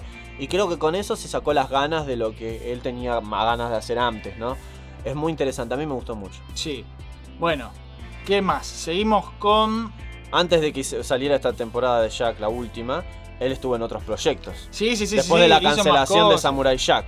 Bueno, pasó por varios lados. Sí. ¿sí? Pasó por Duck Dodgers, que eh, esa serie del Pato Lucas en el espacio que a mí me gustaba mucho. Yo me cagué de risa. Y encima hay un capítulo dedicado a Samurai Jack. Sí. Fue un cago de Sí, risa que- ese que- capítulo. ah, Es una cargada. es- Sí. Ese lo dirige todo él. Claro. Ay, ah, esa serie. Y se de- carga él mismo. Sí, se Porque carga. vos ves que de- a- estas escenas donde Jack estaba caminando y vos ves que el pato Lucas decía camino, Camino. camino, camino, camino. Y ves que pasaba un pájaro, pájaro, Sí. camino, camino. Y ves que había un grillo y dice, grillo. Un Sí. poco raro, pero grillo. Camino, camino. Muy Y gracioso. después aparecían los villanos y él decía, ¡Robot! Gritaba y empezaba a cortarlos en pedazos. La serie de, de Duck Dodgers, la, no, La porque, animada, porque la Duck- animada Duck Dodgers es un personaje 2D. más viejo en realidad, que es una burla a, Rack- a Buck Rogers, eh, pero eh, la- ya el personaje de- de- del Pato Lucas en el espacio con, con, Con Porky, Porky. eh, ya habían hecho unos En cortos Looney en los Looney Tunes, pero acá lo hicieron su propia serie. Y es muy gracioso, aparece hasta, hasta Megadeth está. No sé si te acordás, boludo. cago de risa. Es que era, y tenía mucha música de fondo metalera en cierto Sí, momento. muy, muy graciosa esa serie. Era pero, muy buena. Pero por otros lados, por donde Tartakovsky dejó su huella, fue por ejemplo las sombrías aventuras de Billy y Mandy. Sí. ¿Él era creador de eso o estuvo No, eh, él participó en unos Ah, episodios. Pero tiene también es- tiene esa, ese estilo, ¿viste? El piloto de Billy Mandy había salido en Qué historia maravillosa del Sí. show y yo me había cagado de risa con ese piloto. Y su próximo trabajo 100% de él, en realidad no es 100% de él, pero que lo mandan a dirigir, es cuando lo contrata un barbudo copado, que no sé si lo conoces, es para que haga una miniserie animada de una saga que rompe culos, que se llama Star Wars Clone Wars. Qué ¿sí? golosa esa serie. La La, ver- la verdadera Clone Wars. La verdadera Porque precuela del episodio 3. Todos sí. creen que Clone Wars es la serie de mierda de estos últimos años, pero la original es esa. Sí, yo lo, tengo, es- yo lo tengo original ahí Qué arriba. capo, boludo. Eh, esta serie, boludo. Apestaba a Tartakovsky por todas Sí, partes. ah, no sé si apestaba. no, apestaba en el sentido, digamos, olía bien a Tartakovsky. Emanaba. Emanaba. Emanaba Tartakovsky. El tema de los sonidos. Sí, todo. La dirección Ahora, artística. Es muy Samurai Jack, pero con Star Sí, Wars. Y es más, Sí. el estilo de dibujo es algo que a mí me encantó. Y con un presupuesto digno de George Lucas, por Sí, supuesto, le dijo. Pusieron mucha plata. Pon todo y lo no que solo quieras. eso, yo, eh, yo me enteré que George Lucas se llevaba tan bien con Tartakovsky y el equipo que estaba haciendo esta serie, que les pasó bocetos y diseños de cosas que iban a pasar en episodio 3. Sí. Naves, este, armas, eh, clones, robots. Entonces, vos muchas cosas que en episodio 3, si vos sos un pete, como muchos que fueron al cine a ver episodio 3 y no habían visto la serie de Clone Wars. Decís, ¿quién pija es ¿Qué pija es esto? Eh, ¿Qué está pasando? ¿Qué es esto? ¿Qué? Y yo decía, yo esto ya lo vi en la serie y yo decía, este- eh, esto ya estaba preparado en la serie. Tiene Cuando La, Grievous la mejor introducción de personaje. Grievous acá. es Dios malvado, Pero, boludo, pero Grievous. re bien. Después, Yo en, me la, pe- cagué en- después en la todo. película es bastante pete. Es más, yo te diría que en la serie animada hicieron cosas mejores que lo que después pasó, ¿no? En episodio 3. Yo igual escuché que con- ah, vamos a dedicarle un pequeño segmento en esta charla al General Grievous. Sí. Personaje que aparece en Clone Wars es inmutable, es muy fuerte, hace pija a 5 Jedi al mismo tiempo, Sí. cosa que no habíamos visto No, nunca. la antes. presentación del personaje de Grievous es, Es un- perfecta. Es el personaje de terror Sí. de Star Wars, porque da más miedo que Darth Vader. Casa Jedi y Eh, no usa la fuerza. No usa la fuerza porque es más androide que otra cosa. Y cuando aparecía era una intimidación Sí. terrible. Encima aparece al final de la primera temporada. Sí. Y cuando aparece, los mata a todos. Y vos al toque ves que Yoda abre los ojos así. Y Sí, dice: "Me acá pasó algo malo, Me boludo". temo que la nube negra de los Sith nos envuelve a todos, decía. Y yo dije: Oh, por Dios, decía. Mataron Sí. a cinco Jedi al mismo tiempo. Y también la violencia en esta serie. Sí, le aplasta Había- la cabeza con la pata, boludo. Boludo, a ese le aplastó la cabeza. A otro eh, le cayó encima. Lo Sí. aplastó. A Shaggy, boludo. A, a Shaggy, era O sea, de- a Shaggy. Bueno, de hecho, ¿sabes cómo se llama ese Jedi? ¿Cómo se llama? Shaggy. Que cagó de Sí. risa. No, eh, a ver, no, Sí. no son pelotudos. Y, y me acuerdo que la tensión tan grande que había en esa historia, yo no conocí nunca el, cabe- el ca- cabeza de cono. Sí. ¿viste? Que Kia- estaba en el Kia Dimundi. Sí, Kia Dimundi, que estaba en la 1 y en la 2 sin papeles importantes. Sí, En estaba sentado en una esta- en, silla. en esa, en, esta, en esta situación haciendo resistencia contra. Yo me repuse en el lugar de él y me re desesperaba, boludo. Porque yo decía, ¿qué va a pasar acá? Somos Jedi. Somos Jedi, decía, no, no, no, no se dejen intimidar, era el, el más capo, era él y. Shakti, eran los dos más grosos de ahí porque eran maestros Jedi, creo que los otros eran Jedi Knights y Claro. un Padawan, que era Sí, este boludo era que se mueve al principio. Entonces, este, qué zarpada esa puta escena. ¿Y cómo termina? Yo, me, yo pensé que ahí era el final de, de Sí. todo, porque termina con Grievous saltándole con las, con las tres espadas, porque Sí, tenía sí. dos en una mano y, Y una, en la pata. Y termina así, saltando así, yo me quedé así. Cámara lenta, Yo boludo. cuando era pendejo me quedé así, me cagué todo, boludo, porque Sí, dije, Y termina ahí. termina ahí y yo me quedo así y no podía creer cuando viene la segunda temporada cómo empieza, porque vienen estos clones especiales Sí. y entran a la escena. Yo cuando era pendejo digo, oh, no jodas que van a llegar a la escena del crimen donde pasó esto. Y cuando entran es en este mismo momento cuando el androide le estaba saltando Sí, a sí, él. sí, por eso. Es, es brillante. Continúa al toque, Sí. ¿viste? Y es como que, Dios, esa serie para mí fue perfecta la conexión que hicieron entre episodio 2 y Eh, episodio 3. termina justo antes de que empiece episodio 3. Perfecto. Y, y al mismo tiempo, son. Es el clímax, pienso Sí. yo. El episodio 3 es la resolución.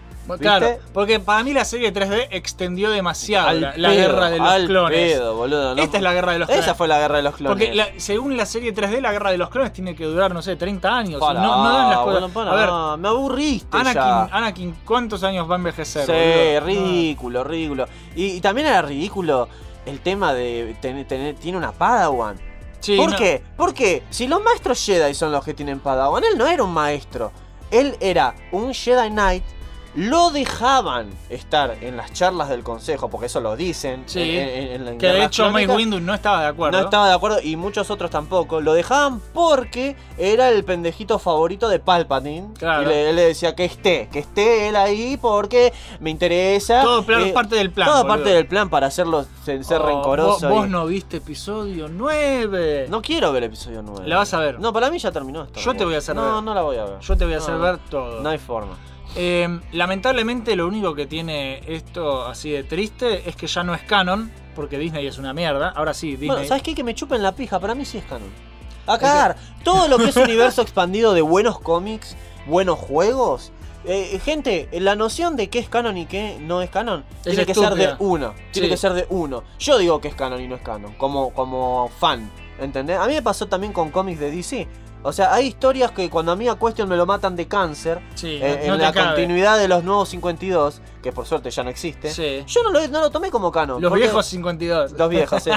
Este, yo vi, vi, vi eso, vi, ¿quién es el escritor? Ah, no es uno de los escritores que escribió Question durante 50 años. Me chupa un huevo lo que escriba este Claro, tipo. porque no sabe. Claro, boludo. y con Star Wars me pasó lo mismo. Yo vi las buenas historias y los buenos juegos y los buenos cómics. Digo, esta historia está tan bien escrita, está tan bien hecha que para mí es canon. Ah, no, Disney dice que Bueno, no. pero hay que una- la chupe Disney. Bueno, pero hay una guía oficial por la cual regirse también. Sí, Yo- oficial, pero oficial según quien lo diga. Para mí va a ser mil veces algo más oficial que diga George Lucas No, a no, que no, algo que diga así. a que diga a que funciona diga así. Disney, porque quién quién va a tener más prioridad, el creador o, o la compañía de mierda que compró a la compañía del autor. Bueno, eso sí, pero igual no funciona así. Tipo, hay un canon y un leyendas. Sí, ahora. pero yo pienso que es mejor a veces. Esto ahora es leyendas. Sí, pero es mejor este Es mejor la- que el otro, sí. la noción que tenga cada uno de qué es canon y qué no. Fíjate lo que pasa con Brustin, por ejemplo. Él hizo un montón de películas animadas que él te tira guiños de que pueden entrar al lugar con la continuidad de las series de él. Por ejemplo, Crisis en Dos Tierras. Sí. Y después vos ves que él le dice, eh, DC o el Warner, no, no, no, no es canon porque en esos momentos ellos no querían seguir expandiendo el universo de él, querían tomar otra dirección. Sí. Entonces a él en muchos eventos le preguntan, che, pelotudo, ¿esta película es canon o no es canon? Y Brustin dijo, es canon para mí. Dijo, Claro. si Warner no quiere que sea bueno, allá ellos. Pero para mí sí, porque yo hice la serie, hice esta película, la escribí yo. Para mí sí es canon, boludo. No, Warner y DC dicen que no. Bueno, muchachos, si a ustedes les gusta lo que yo hago, que ustedes decidan qué es canon y qué no. Y Claro, yo hago eso. él. Claro, yo hago eso. Para mí es canon lo que es bueno. Si es una cagada, bueno. Claro. Bueno, otros proyectos, vayan a ver Clone Wars si no la vieron, la original. La original. Vayan a verla, porque es brillante. Creo que está en YouTube. Sí. Incluso ni, creo que ni siquiera Cartoon Network se molesta en darlo de baja en, en coso. No sé por qué, pero no tengo idea. No lo Yo- dan de baja. Yo la tengo acá bajada, no, no la voy a. Tipo, a, a bajar truchas, ya la tengo. Bueno, podemos decir antes de terminar con Clone Wars del Tartakovsky que al igual que con Bruce Timm, lo que pasa con el estilo de dibujo de él es que permite una fluidez en la animación única, Sí. muy particular. ¿Vos viste cómo estaba animada la escena de Grievous peleando? Sí, es perfecto. Muy fluido, muy fluido. Es un- una fluidez muy especial. Cuando Anakin peleaba contra esta Sith del orto, Sí, la pelada Ventres. es muy, muy buena. Que también, personaje creado para la serie. Sí, y, y todo lo que es eh, la fluidez en, en escenas de combate en, en la animación de esta serie son increíbles. ¿Te acordás la pelea una de mis favoritas? La pelea de Obi-Wan con este cazador de recompensas Sí. de armadura que primero El que va en parece la moto. que primero parece un tipo con armadura y, y armas nomás. Y después, Y se después es un gusano re loco. bicho re loco. Era re loca esa pelea. Yo me quedé así como diciendo, wow.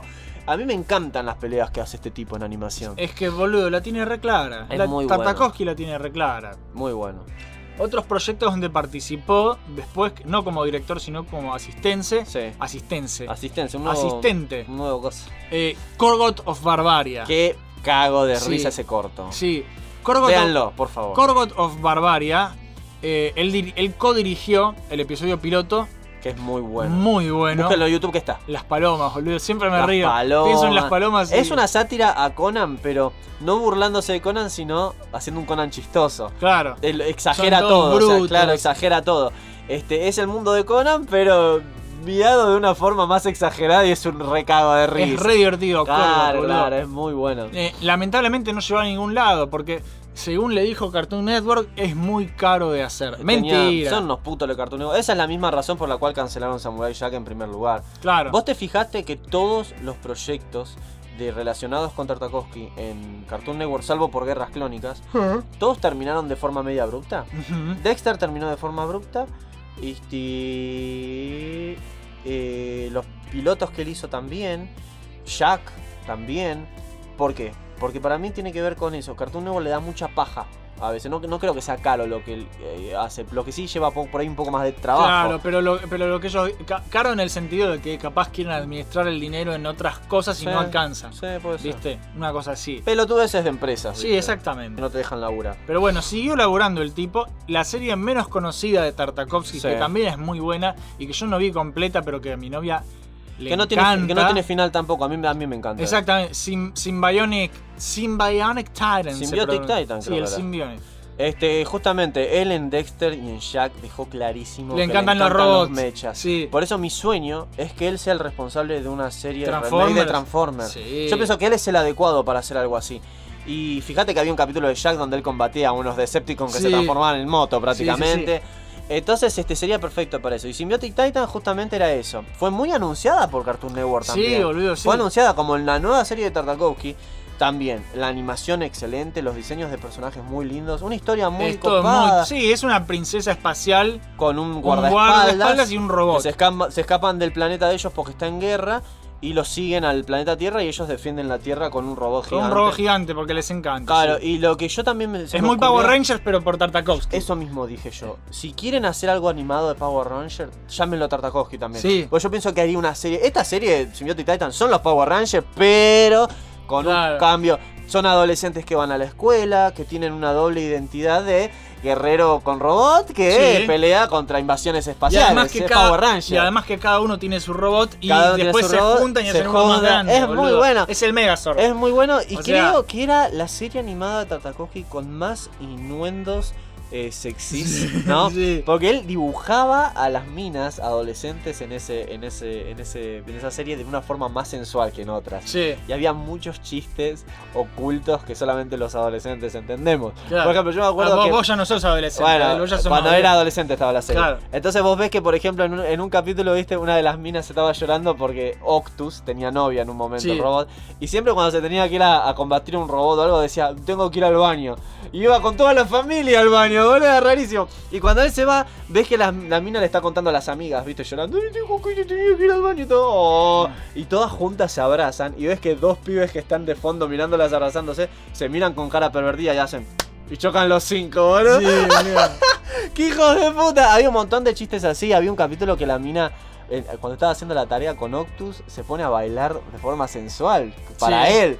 Y él se quedaba así porque, o sea, es un robot. Claro. Yo cago de risa. No, El robot bueno. es genial. El, personaje, favorito es genial. era el chabón, el, el Que el guardaespaldas. guardaespaldas, sí, el, el de pelo negro. Era un re grosso, El boludo, qué Abel de la serie, sí. el Abel de la serie, porque encima hay un capítulo encima en que se hace justiciero de la calle el chabón, Sí. inclusive, porque estaba re aburrido de ir a esa escuela del orto y que nunca pase nada. Claro.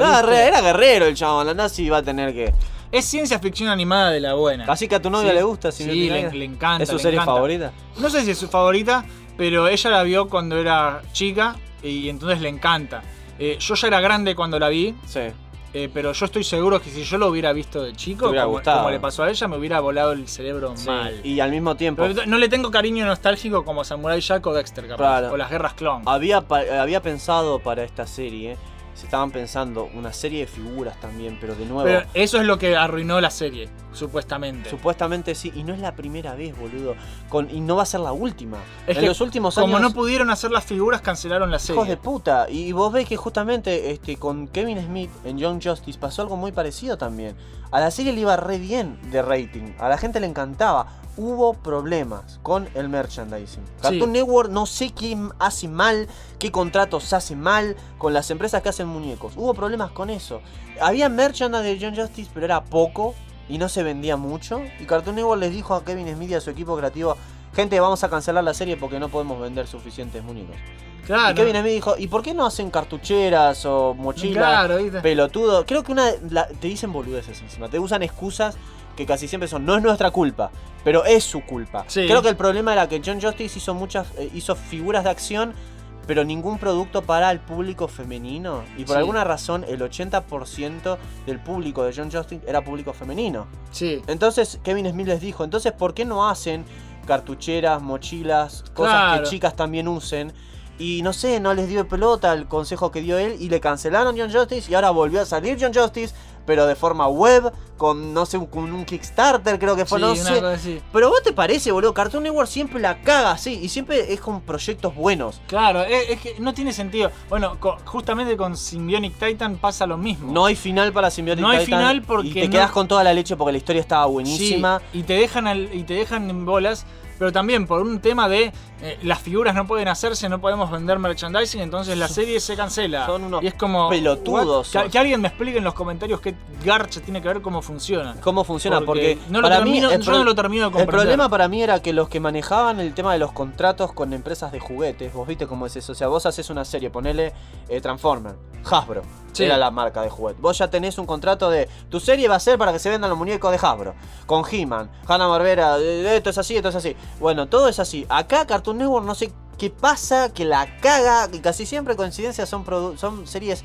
con mucha producción. Sí. Con muchos guionistas, buenos animadores, buenos dibujantes. No sé si será coincidencia. No, No, es sé. muy misterioso. Es una verga corporativa. Sí, Pero por bueno, eso. pasó eso con Symbiotic Titan. Y Tartakovsky siguió laburando, porque es lo que él quiere hacer. Laburar, No se- no se laburar, rinde, no laburar. se El rinde. tipo no se rinde. Eh, hizo los storyboards para Iron Man 2, la peli esa con Robert Downey Jr. ¿Viste? A- hizo algo más. Ayudó a dirigir el piloto de Steven Universe también. Ah, mira. Dándole una mano a la nueva generación de animadores que la verdad que deja mucho que desear. A veces sí.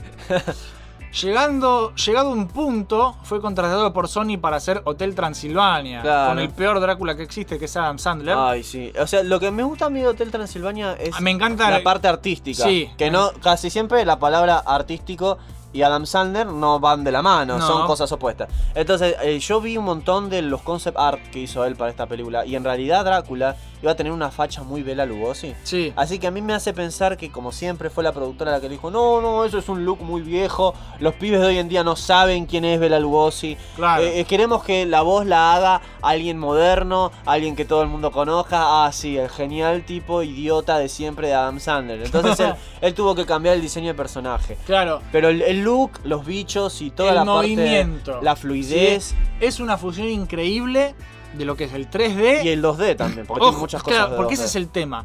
Es 3D, pero animado como si fuera 2D. Y queda muy bien visual. ¿Entendés? Tartakovsky es un genio de la comedia física. Sí. Eh, el tema de, de- Es como si hubieran. O sea, en vez de hacer. O sea, es por transiciones la animación Claro. moderna. Tipo, pones punto A, punto B y te hace la transición. Punto A acá, punto B acá y te hace todo el resto. Y vos después le modificás las curvas de aceleración y desaceleración y Sí. listo, y se acabó. Acá es como si hubiera animado cuadro a cuadro como si fuera animación Y 2D. por eso se ve tan pero, el distinto. pero el modelo 3D. Entonces se mueven de una forma Muy que rápido. es muy bueno. Muy el bueno. trabajo de Tartakovsky en Hotel Transilvania es lo mejor de Hotel Lo mejor, Transilvania. la parte visual. Eh, sí. Es increíble Hotel Transilvania. Muy lindo. Y obvio, le fue tan bien que hicieron dos pelis más. Pero Tartakovsky en esa la pegó bastante. Bueno, bien. y de vuelta, yo no entiendo ahí a las productoras, porque él acá demostró que haciendo películas animadas en 3D eh, para chicos le va muy bien. Sí. Y él había, hay un, hay un, un pequeño, una pequeña escena en internet, en YouTube, de una película que él estaba haciendo de Popeye animada. Bueno, eso es lo que te quería mencionar. En el 2014, el tipo hace una prueba de animación de, De Popeye. es un cago de risa, está, Está buenísima, es para Sony también. Sí. Porque el tipo, uno, eh, es uno, uno de los pocos dibujitos que llegaban a, a Rusia era Popeye. Popeye. Por eso se nota que le tiene un cariño especial. Le- lo requiere a Popeye, pero no se lo aceptaron, ¿sí? Y está hecha con el mismo estilo que Hotel Transilvania. Y se veía genial. También, modelo 3D, Chistosísima se veía. con movimiento 2D y mucha comedia física, ¿sí? Sí. Y también es, eso lo pueden ver, está gratis en YouTube, está muy bueno, pero también nunca llegó a ninguna parte porque a Sony le pareció que la gente no se iba a interesar en este proyecto, lo cual es un grave error de parte de Sony. Ahí estamos hablando de la compañía que ha metido más metida de pata en la historia. Sí. Son los mismos que no quisieron recontratar a Sam Raimi para hacer la cuarta de Spider-Man. Son los mismos que le cagaron a Sam Raimi de Spider-Man 3. Sí. Son los mismos que tuvieron que cagarla dos veces. No, perdón, si contamos a Venom. Tres veces tuvieron que cagar una película que tiene algo que ver con Spider-Man para darse cuenta que hacen mal las cosas y recién ahí hacer Welcome to the Spider-Verse. Estamos hablando de una compañía que es famosa por mandarse Sí. cagadas. Es muy famosa. en particular ¿viste? con Spider-Man. Con Spider-Man. Pero bueno, Nah. Eh, Into the Spider-Verse se Into the- Te voy a corregir antes de que... La de Spider-Verse. Sí, bueno, que supuestamente va a tener una secuela. Sí, porque le fue muy bien, porque a mí me gustó mucho la verdad. Visual, a mí me encantó Porque también. también eh, busca hacer cosas nuevas visualmente. Y Entonces, sí. ¿viste? Y es más, a mí me, enc- me- me gustó tanto que fue un cago de risa porque yo no sentía emoción por algo de Spider-Man. Hace años. Desde la, la tercera de Spider-Man de Sam Raimi, que, Claro. que tiene cosas buenas y tiene cosas malas la película, pero, Sí. pero me emocionó algo de Spider-Man, lo cual es raro, porque a mí no me suele emocionar nada de Marvel moderno. Sí. Nada, literalmente, ni, ni los cómics, ni nada moderno de Marvel que no me gusta casi nada, salvo por una que otra cosa de Punisher que a veces sale que está buena, Sí. a veces. Entonces, fue raro, me, me encantó a mí Spider-Verse. Bueno. Eh, Popeye no se lo dejan hacer porque son unos pelotudos. Como siempre.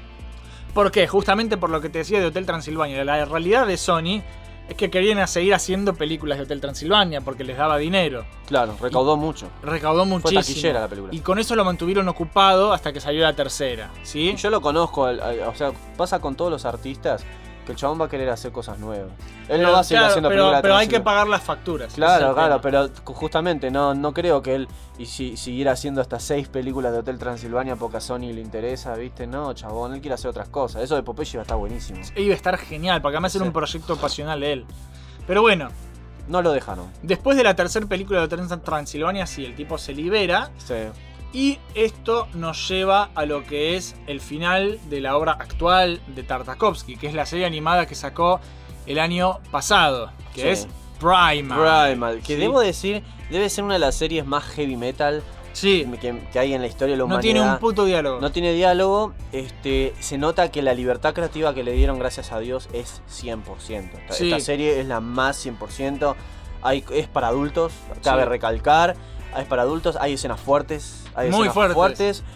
que podemos llamarlas crueles en algún sentido, pero eh, tengan en cuenta que es como una representación de una era prehistórica fantasiosa, ¿no? Sí, porque hay dinosaurios y cavernícolas. Pero la, la brutalidad de lo que era la, la supervivencia en la época prehistórica creo que es lo que quieren plasmar acá, sí, ¿no? está buenísimo. la supervivencia, buenísimo. la supervivencia del más fuerte. Sí. Es eso, es eso. Básicamente es la historia épica, pero épica hasta el orto, As- y- de un cavernícola Sí. y un dinosaurio que por medio de lo que son las tragedias de sus vidas se terminan haciendo amigos. Al principio medio que se pelean por la comida, que pasa es que era lógico que iba a pasar eso, Sí. porque son dos depredadores. pero después terminan viviendo aventuras en la prehistoria que están buenísimas. están muy buenas. Lo y te encariñas único- mucho con los Mucho, mucho. Lo, y violenta hasta el orto. Violente hasta el orto. Lo único que tiene es que por ahora solo salieron 5 episodios de 20 minutos. Lo que pasa es que, es una son- película, Claro, y lo que pasa es que son. eh, ¿Vos viste cómo está animado eso? Sí, Tiene todo un mucho laburo, laburo. Un laburo visual increíble, diseños de personajes perfectos. Todo genial. Esta serie fue tan buena. Que esto es lo que yo te digo. A veces cuando vos haces algo tan bueno que por ahí no es el género, ponele que a vos te guste. Sí. A vos, no sé yo. Pepito. No me, no me gustan las cosas ni de bárbaros, ni de cavernícolas. No es un género el de los dinosaurios que a mí me gusta. A mí personalmente me encanta, pero Sí. hay gente que no. Ven esto y por amor a la animación o al arte, Sí, se les enganchan, gusta. boludo. Por ejemplo, lo que pasó con mi novia. A mi novia no le gusta el género eh, Conan, cavernícolas, dinosaurios. Sí, fantasía. Sí, eh, fantasía esa no le, no le copa mucho. Pero sabía que el tipo este era Tartakovsky. sí, Lo entonces. conoce, a ella le encantó Samurai Jack, le, le fascinó. Le dije, esto es de Tartakovsky. Me decía, sí, pero a mí no me gusta. Le dije, te callás y lo ves. Sí. Te callás y lo ves, por lo menos el primer capítulo, lo vas a ver y después me decís. Y el primer capítulo está buenísimo. Le mostré, se quedó así y me dijo, esto es muy bueno. Me- Sí. ¿Viste? Le digo, ¿viste? Porque posta, si vos tenés ver- verdadera apreciación con el arte, a veces tenés que dejar de un lado. Ay, a mí no me suele gustar tal cosa. Míralo primero. Claro. Míralo, Y sí. mirá Star Wars, la No, no, porque eso tiene muy poco de arte, boludo, las últimas de Star Wars. No, Entonces, no. este, con Primal, si a vos te gusta la animación 2D, te gusta los buenos dibujos, te gusta eh, el buen, eh, la buena serie, boludo, Sí, series de animación de verdad, épico, que te gusten, mal, boludo. Mirala, boludo, mirala. Y si conoces la trayectoria del artista. Sí, bueno, justamente. saber que es buena, le fue boludo. muy bien y nada de muñequitos ni nada. Ya le fue bien y ya Adult Swim le dijo que le van a agarpar el resto. Ya hay cinco episodios anunciados más, que es el resto de la primera temporada. Y si le va bien a eso, hay segunda. Pará, pará, pará. Entonces me estás diciendo que, Ya hay cinco confirmados nuevos que van a salir este año. que son parte de la primera temporada. Sí, porque la primera temporada terminó ahí. Ahí nomás, sí, yo me quedé Después de un episodio re violento de, Fue del- el más violento. El furor de los monos, El, boludo. el- el más violento. Nunca, ese capítulo, sin ser spoiler, te muestran cómo sería una secta en la época de los monos sí, los sí. Es una locura. Eh, Este, esas- Rage of, Rage of o the, the Ape Man. se sí, llama. sí, sí. Que en realidad, si te pones a pensar, no sé si no es él. Claro. El Rage of the Ape Man. Claro, bueno, Porque callate la él, boca. él es un cavernícola. Sí, bueno, Eh, no, no, no, estás rozando los spoilers. No, no, pero me refiero a que en la, en la, en la- en la- lo que es la serie Ah, men es, están los es cavernícolas. Pero men es plural. Claro, Entonces, sí, tenés razón. son los monos. Este, es- están los cavernícolas y también estaban los primates, ¿viste? Sí. E- e- Es, particular este concepto de cuántos humanos hay en este mundo, ¿no? Porque yo no vi muchos. No, Los únicos cavernícolas que vemos son él y la familia. sí. Los otros son mo- hombres mono, o sea, son más menos evolucionados. Es que él. fantasía alta, boludo. Sí, sí, sí. Es- Esto se podría decir que es el género del capo de Conan. Sí, porque fa- él- high fantasy se llama. High fantasy. Él inventó un género. fantasía cuando- fumada. Claro. él inventó un género porque él, él quería contar cosas prehistóricas, pero al Sí. mismo tiempo él no podía perder tiempo revisando, acuérdense que no existía internet, revisando en los libros hechos prehistóricos, ¿no? Como por ejemplo los mamuts y los dinosaurios no existían en la misma e- era. Claro. Los cavernícolas y los dinosaurios tampoco. Pero él dijo, bueno, yo no quiero que mi creatividad se vea limitada por... por- Ah, tírale mamut, tírale dinosaurio. Claro, que se me cante el culo lo voy a tirar. Entonces él se inventó como su propio género prehistórico, ¿no? Donde Sí. todo pasa. Y, este, y justamente esto es eso. Es fantasía, boludo, no me hinché los huevos. No rompa las pelotas. así. Pero bueno, básicamente. Vean Primal, Vean es lo Primal. mejor que- Ya hay cinco episodios, ya van a salir cinco más ahora a principio de año. Qué así bueno, que boludo. encima falta apenas re poco. avísame porque los Sí, voy a ver, boludo. Yo los voy a bajar y te los voy a pasar. Dale, como hiciste la otra vez, me lo pasaste Sí. en HD encima, perfecto. Sí, perfectito. No, y nada, eh, Tartakovsky sigue elaborando. ¿Qué más decir de esta persona maravillosa? Es un Yo genio de la vida, boludo. Es un genio de la vida y qu- quiero recalcar en su... Viste que esta serie tuvo críticas de violencia y muerte. Sí, ya dijeron que, Sí. que, que- Que era muy brutal. Glorificaba, glorificaba el, el estereotipo machista opresor, ¿no? Una cosa Una así. pendejada por el estilo. Vos te fijaste que Tartakovsky, esto lo quiero decir como trabajo de él. Tanto Sí. en Samurai Jack, que es una serie donde hay violencia. Sí, Tanto, mucha. Claro, este, tanto en Primal también. Si vos te fijas en su trabajo, hay mucha apreciación a la vida. Sí. Hay mucha. Él no se toma la muerte en joda.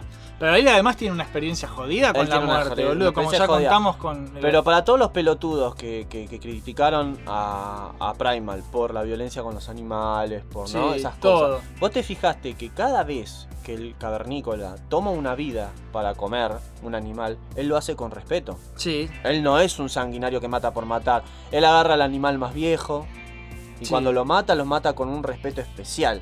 Entonces yo noto que tanto en Jack, también cuando Jack tomaba un poquito de agua del río y veis que venía un venadito y él hacía lugar para que el venadito venga a tomar agua con él. sí, Hay muchos momentos de calma, de apreciación. apreciación a la vida y a la naturaleza en su trabajo. sí, Justo el último capítulo de Primal, de, de la, de la- del número 5, que es muy violento, antes de la violencia hay una escena de mucha paz sí. y armonía. Cuando llegan a, es- a esa especie de mini de oasis. es oasis, Sí, sí. eh, que, que ¿Vos es, un que- paraíso pequeño. ¿Vos Que de hecho se, pone a se quiere poner a jugar con el dinosaurio, de Sí, hecho. ¿Viste? sí. Es como estamos acá Se relajémonos. pone, se pone a nadar y a mirar a los pescaditos. De hecho, pa- es casi medio episodio de calma y después el otro, la otra mirada que está, Claro. ta, sí. es todo una cuestión de equilibrio en, la, Es- en la vida sí. y en el arte que hace Tartakovsky. Es la calma antes de la tormenta. esa Exactamente. parte, Él siempre te va a mostrar que está el momento de paz y el de armonía y el momento de acción y violencia, que es la vida. Sí, En la vida vos tenés los pequeños momentos donde te calmás y disfrutás de las cosas y después los momentos de mucha tensión y mucha... Entonces, Sí, vos no podés agarrar una serie y, de- y decir, esto es pura violencia, puro machismo, nada que ver. puro... Si vos estás viendo que hay un equilibrio, hay un equilibrio. Lo de la familia de él, por ejemplo, en el Sí. primer capítulo, te muestran que hay un amor por la familia, un dolor, una pérdida, encontrás amores nuevos, como le pasa a él con la amistad con el dinosaurio. sí. Eh, Hay un montón de cosas. Entonces, es una serie con equilibrio, al igual que todos los trabajos que él hace. Sí. Vos fíjate que en- en Clone Wars de él, en el capítulo que Anakin pelea con esta Sith. ¿vos Sí, te ¿en la que lluvia? Eh, sí. Sí, ¿Vos buenísimo. te acordás que ese capítulo empezaba bastante tranquilo? Porque él llega al planeta, ¿te acordás que empieza a caminar, a observar el, el- el ambiente? Había mucho de eso también en Clone Wars, ¿viste? Sí. De- esta parte es calmada. ¿Qué me estás mostrando? ¿Viste?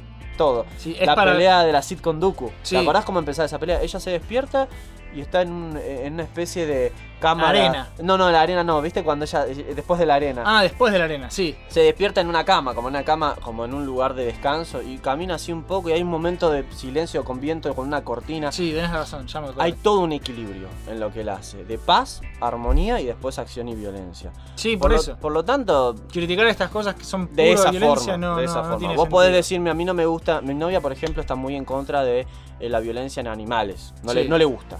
Y en Está esta, bien, no eh, hay. sí, está bien. En este, en esos momentos Primal tiene violencia en animales, pero ¿por qué? Porque es eh, supervivencia, no es que hay violencia excesiva. Entonces, si vos sos una persona con esa sensibilidad, te advertimos, ¿no? Que Sí. Primal hay violencia contra dinosaurios y animales prehistóricos de fantasía son en realidad, ¿no? Sí, Pero, eh, pero hay, pero está perfectamente justificado y equilibrado, ¿no? Porque vos ten en cuenta que la naturaleza no es muy, muy tierna. Vos Gente, ves a los leones que... que- El otro día charlaba esto yo. La naturaleza es más cruel que el culo, cruel, boludo. yo, tengo, en el fondo de mi casa hay un pino. Y, y los pájaros que empujan a las crías para que salgan a volar por primera vez, hay muchos que caen al piso y mueren, mueren. boludo. Y La es naturaleza así, es muy cruel, la naturaleza es muy cruel. Es así. Y creo que Primal plasma eso también, plasma las cosas buenas de la naturaleza, el cariño, la paz, el- y también las cosas malas, que en resumen es la vida así. Sí. La vida es cruel, Jopo, para Sí. todo lo que no... eh, ¿por, por, por qué pensás que se murió la mamá de Bambi? Claro. ¿Por qué pensás que se murió los papás de Bruce Wayne? ¿Por qué, pe- por qué la vida es cruel, papá? O Pero sea, hay que seguir metiéndole ganas. Y justamente Claro. para mí Tartakovsky refleja en, en todo eso eh, lo suyo. O sea, tipo, se le murieron los viejos, Claro que eh, sí. le hacían bullying mal porque era extranjero y judío, y, y el tipo siguió luchando. Vos fijate que Y siempre... la siguió peleando siempre. Siempre. Hay que mantener esa actitud. Fíjate que siempre sus obras tienen que ver con un personaje que la pasa para el orto, pero que sigue luchando. A por lo pesar que de cree. todo. Desde el punto cómico también. Acordate de Dexter. Dexter hacía un laboratorio fantástico. La hermana venía y le rompía todo. Sí. Y él tenía que reconstruir otra vez. Le volvía a romper las cosas. Sí. Él volvía a reconstruir. ¿Ves que hay una tendencia? Samurai Jack. Él está en un futuro de mierda. le rompen los portales y él todo sigue su- buscando. todo- toda su familia está muerta. Todo su puto mundo está muerto. Él está en este futuro horrible donde su peor enemigo domina todo. Él sigue y sigue y sigue. En muchos capítulos lo cagan a Claro, palo. de lo hecho, hacen el, mierda. el punto fuerte de la última temporada de Samurai Era Jack eso, es no eso, rendirse. es no te rindas, No te rindas, dale. no te rindas. Un último empujón porque está al borde de Está al borde. mal. En una parte casi, casi hace seppuku. Sí. De tan deprimido que está. Al principio de Primal el tipo de, también. Exactamente, ¿ves? Hay una tendencia en los trabajos de Tartakovsky de está todo para el orto, está Hay- todo para el orto, trata de sobrevivir, seguí Sí. tratando, seguí tratando, no te rindas ni aunque sea la peor de las circunstancias, Hay que te seguir, rindas. boludo. Y eso es un mensaje muy positivo si te pones a de hecho, bueno, es que justamente con la combinación suficiente de culo, porque tuvo culo porque se- de, de orto que los padres decidieron irse a Estados Unidos y no a Argentina, Sí, eh, y con esfuerzo, sí. y seguir adelante y seguir adelante, vos podés llegar lejos, ¿sí?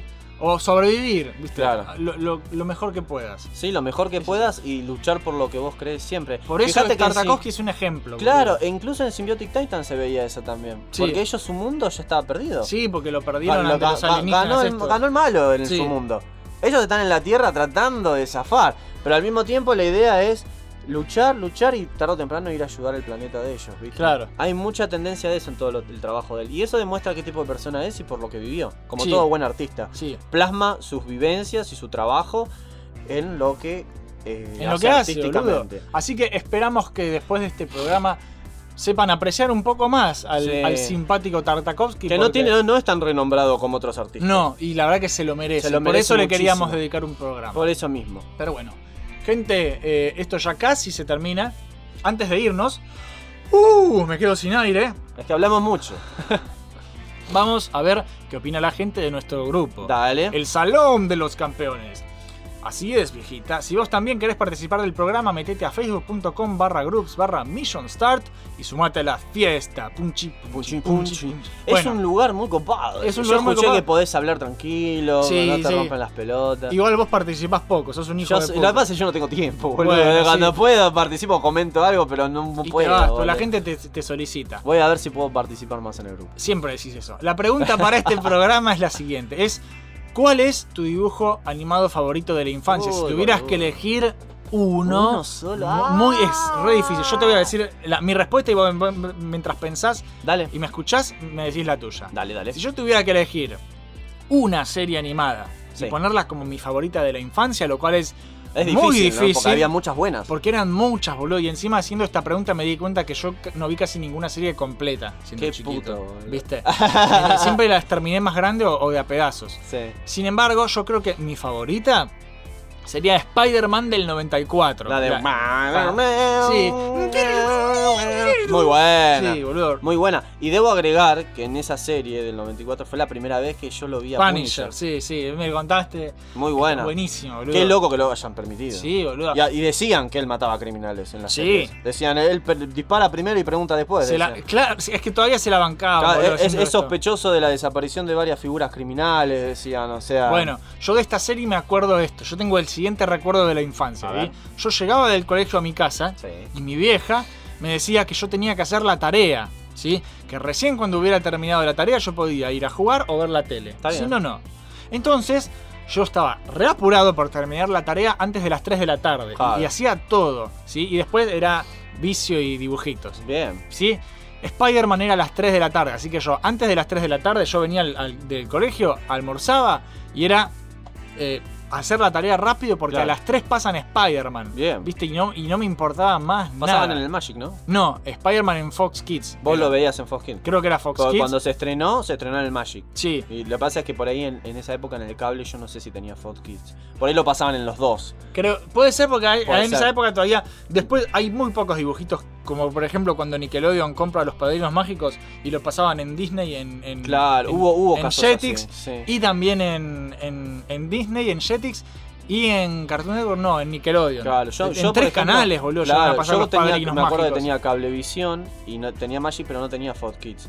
Y en el Magic pasaban al Hombre Araña y a los X-Men. Sí, Y después me enteré de cuando tuve multicanal que este que Fox Kids lo pasaba todo el tiempo, así que por ahí lo pasan al mismo tiempo, no sé. claro. Y bueno, la cosa es que Spider-Man era a las 3 de la tarde y era la cita obligatoria. Claro, ¿sí? sí, sí. Y, y yo sabía que esa hora daban Spider-Man y a veces ni siquiera me cambiaba la ropa del colegio. Sí, sí, para ver. Porque estaba tan apurado por hacer la tarea y llegar a ver Spider-Man a las 3 de la tarde que no me importaba nada más en la vida. Y convengamos que fue la mejor serie animada de Spider-Man. Es que sí, sí, definitivamente. Yo de chico además era recontra fanático de Spider-Man. Mal. Mal. Sie- siempre fue mi personaje favorito de Marvel. Ahora medio que ese fanatismo ha desaparecido. Lo que pasa es que hace mucho que no se hacen cosas interesantes. Claro, pero, pero en aquel entonces yo creo que si tuviera que elegir una serie animada sería esa. Qué raro Sí. que no elegiste las tortugas ninja. Las tortugas ninjas de más chico, pero Spider-Man le tengo un cariño más especial. Bueno, Es distinto. me parece bien. Eh, vos, Abel, si tuvieras que elegir una, Una serie sola. animada favorita de tu infancia, creo que yo ya sé cuál es la respuesta. Bueno, pero ¿cuál sería? Y yo pienso que, mira, si te digo las que, todas las que me gustaban, a mí me gustaba la de Spider-Man, me gustaba la de los X-Men, me gustaba todo, todo los Transformers me volvían loco, me gustaban muchas las coloridas, pero se podría decir que mi primer contacto personal con serie animada que tocó muchas, muchas cosas que a mí me terminaron gustando de grande, Sí. eh, fue la de Batman de Bruce Timm. Sí, eh, yo estaba pensando Si querés, si exactamente lo querés, mismo. eh, estaría bueno decir que la de Batman de Bruce Timm va de la mano, son lo mismo. Con Superman. Batman, con Superman y con Batman del futuro. sí, Este, que ese fue. es la trilogía gloriosa. Claro, yo siempre sentí como que. Ya con- de la Liga de la Justicia es de más grande. Claro, y es la continuación. Este, siempre sentí que para mí lo que más. Mi primer cómic, si yo no me equivoco, mi Sí. primer cómic de pendejo que me compraron fue de Batman. Sí, habla un poco más fuerte porque Fue el primer cómic, el primer cómic de pendejo que tuve fue de Batman. Entonces hay una conexión muy importante con él. A pesar de que yo los quiero a los dos por igual, a Superman y a Batman. Sí, Este, la primera que, que salió fue la de Batman. sí. Y fue, era, la- era en ese momento la serie animada más oscura que, que existía. Y me acuerdo inclusive que la pasaban de noche. Yo la veía en la Warner como a las 8. Eh, Warner Kids puede ser, que era el Eh, segmento. Había segmentos, sí. Yo veía ese segmento. Pasaban Claro. Batman, pasaban eh, Pinky Cerebro, Sí, pasaban Superman, Claro. Batman del futuro. Todas esas pasaban. Claro. Y sí, este, yo diría que, que era Batman la serie animada y digamos que de la mano De iba Superman y- y, y Batman del Batman del futuro, que es lo mismo. Es parte de Batman, Batman del futuro, así que es Batman también. Sí, perfecto. Este, pero sí, porque encima este fue lo que despertó mucho el amor mío por, por el noir, Sí. ¿viste? el género film noir. Eh, Batman de Bruce Timm es muy Batman es muy noir, o sea, lo- los malos eran gangsters, la estética esta. Yo no podía creer cuando de grande la volví a ver que hablaban de tráfico de drogas, boludo. Sí. Era resarpado eso, hablaban de tráfico de drogas, tráfico de armas. este, muertos, asesinato, eh, el- la mafia, el underground, ¿viste? La mafia Sí. underground. Fue la primera vez que yo aprendí De el crimen cosas. organizado, lo que es el crimen organizado. Pero no son solo chorros. No son chorritos, no, no, había un crimen, la corrupción en la policía, fue la, prim- la primera serie que yo Y en la que- política, sí. Sí, sí, y que se- había, este, había tipos que eran mafiosos que se hacían pasar por senadores, por, por, viste, por toda esta mierda de... Aprendí lo que era un fiscal de distrito con doble K. Claro. Yo de todas estas cosas, Sí. viste, que eh, entendí por qué el sistema judicial es una pija, por qué Sí. existen los justicieros, de todas cosas que, que, que, que de Te pendejo- marcan, boludo, te marcan. Claro, todo lo que me, ma- me mo- me- me marcó a mí los estándares fue eso. Yo me acuerdo que con mi anterior pareja, que no sabía un carajo de cómics, pero que le interesaban los superhéroes, lo primero que le planteé las bases fueron las mismas bases que yo- a mí me plantearon. Yo le dije, lo primero que vamos a ver va a ser Batman y después Superman. Porque Sí. esas son las bases de, de, De por, todo, qué, boludo, de de por qué existen los superhéroes. ¿Qué- qué- por dónde empezás si no entendés nada de superhéroes? Ahí. Batman y Superman. Sí. Boludo. Y mirate las series, porque yo te diría que es la mejor manera. Es, es excelente, tu Excelente. respuesta. También esperable, porque yo ya sabía que ibas Sí, a vos- decir vos eso. sabés cuáles son Yo mis series favoritas, sí. Pero ahora lo que vamos a hacer es leer una vez cada uno Dale. lo que nos dijeron los oyentes del programa. Sí, eso va a ser abro esta interesante. ventana y la primera dice: A ver. Fran Esguerza, señor último nivel, señor portador de luz, señor Friendly Fire Podcast, el hombre de los mil nombres. Dice: Creo que si tengo que elegir uno y de la infancia diría las tortugas ninja. Y vos le preguntaste cuál era su tortuga favorita y te dijo que Rafael, así que Está estás perfecto. contentísimo. Sí, excelente respuesta. Bien, Usted. Mael Morholt nos pone Robotech. Y no hablo de macros o mospeada. Y todas las originales, sino de Robotech. Como la vi en la tele mientras tomaba la leche con galletitas. Bueno, ok, la primera vez porque sí también lo vi hace unos meses. Bueno, Sí. está bien, Robotech. Sí, es una excelente opción también. Es un que yo nunca vi entero. Yo nunca vi Eh, entero porque ya de- la empecé de grande. Mis viejos la veían de chicos esa. Es vieja, boludo. Es muy vieja. Es vieja. Pero está bien hecha. ¿De qué año es? No sé. set- del 70 y pico. Más, no tengo ¿Más? idea. No, ¿Vieja? 70 algo. No sé. Puede ser. Tengo que averiguar. Tengo que, que mojarme más en la salsa Claro. de Robotech todavía. No, no. Tengo que a- a- a investigarlo un poco más Claro. porque no soy tan conocedor. Lee la Lo conozco muy por arriba. Pedro Daniel Alcoba dice, capo, ídolo, modelo a seguir. Como serie de chico miraba los Thundercats. Muy bueno. Muy bueno. A mí siempre me gustaron más los Thundercats que He-Man. Sí, Porque es parte del mismo género, pero siempre para mí los Thundercats fueron más, más mucho mejor. sí. Elias Arenas nos pone, creo que me voy a retractar, pero pienso que X-Men o Spider-Man las quedan por Fox Kids. El tiempo que dediqué a ver dibujitos se podría contar en años. Seguro que más adelante recuerdo algún otro más que me hace cambiar de opinión. No terminé de escribir, que ya recordé Batman, la Sí. serie animada, la Sí. primera que participó Brustin. Creo que esa es la mejor. Es la que de tener un hijo le haría ver casi obligatoriamente. ¡Qué capo, Sí, boludo! sí. Mira, ponerle, ponerle que ese que puso una imagen era con Sí, Batman sí, con sí, sí, sí. Gatúbela, boludo. Es que es increíble. Es que es como vos decís, de tener un hijo es, Son es las la bases. que tiene que ver. O sea, justamente, hablemos un poco de Marvel. Y yo le puse, Abel va a estar orgulloso Sí, estoy orgulloso, estoy Sí. orgulloso. Vos podés decirme, ay, Marvel tiene mejores personajes. Ay, Marvel hizo esto. Marvel, ¿qué vino primero, papá? Superman y Batman. Las bases Claro. de los superhéroes son Superman y Batman. Vos podés revolucionar lo que quieras después, pero tenés que respetar siempre el que vino primero y te marcó los estándares. Sí. ¿Entendés? Porque posta, boludo, es así. Bien. Adrián González hace un comentario que dice Abel dónde está Abel, así que Acá estoy, acá estoy, acá el estoy. señor Robert Nori comparte un, un GIF de las tortugas ninja que dice Eh, Turtle Power. sí, está Así muy que bien. Su respuesta es más que evidente. Copado. Acá, Westy Iscariote nos pone la serie animada de Dragon Ball.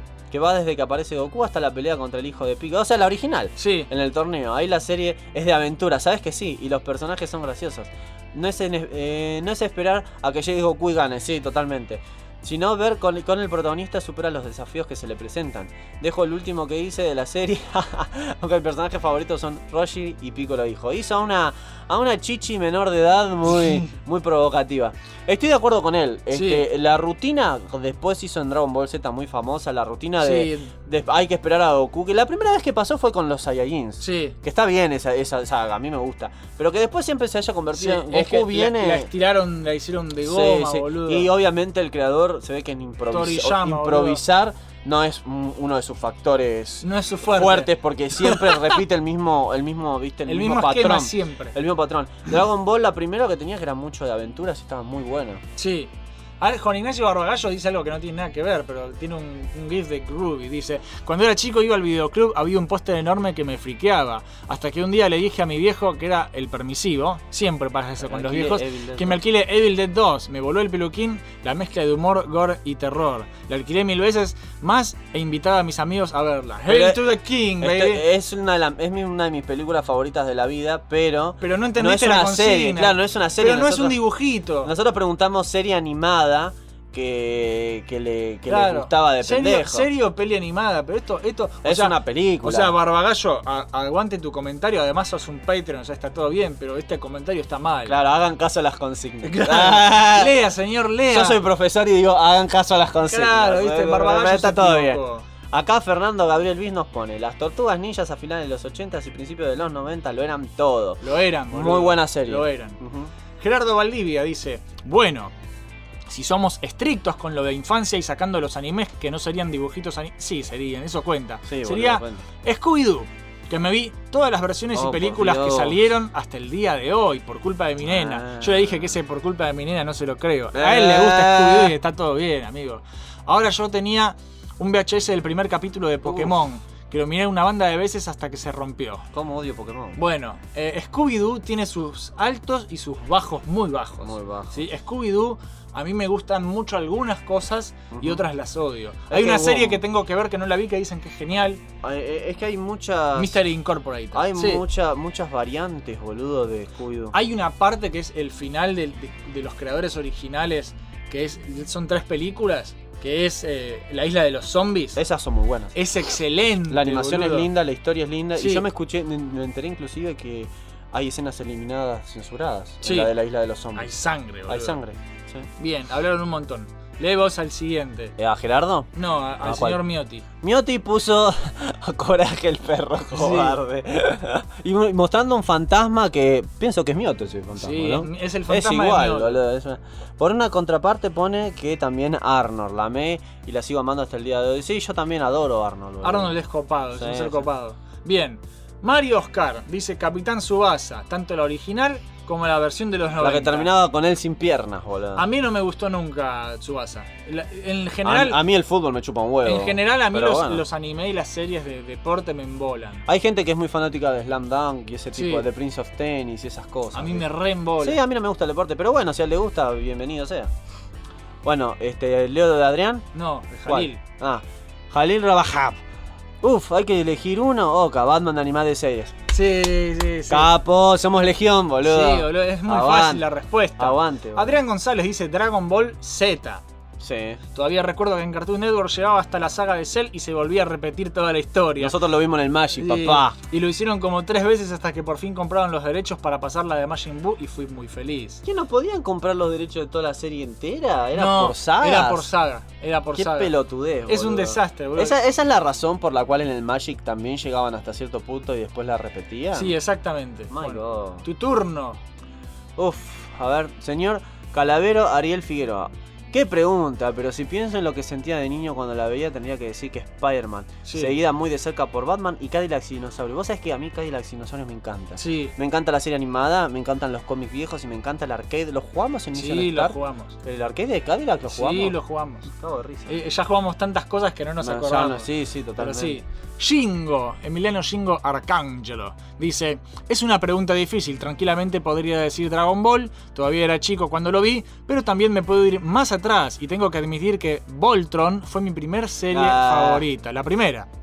Porque hay una remake, pero no está tan Sí, buena. sí, sí. Está bien hecha visualmente, pero después la trama se da el carajo.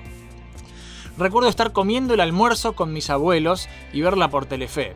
Sin darme cuenta, esa serie clavaría mi amor por el Super Sentai, que después crecería con los Power Rangers. Sí. Hoy en día, cuando veo la figura de Voltron, quiero vender mi hígado para ver si llego a comprarlo.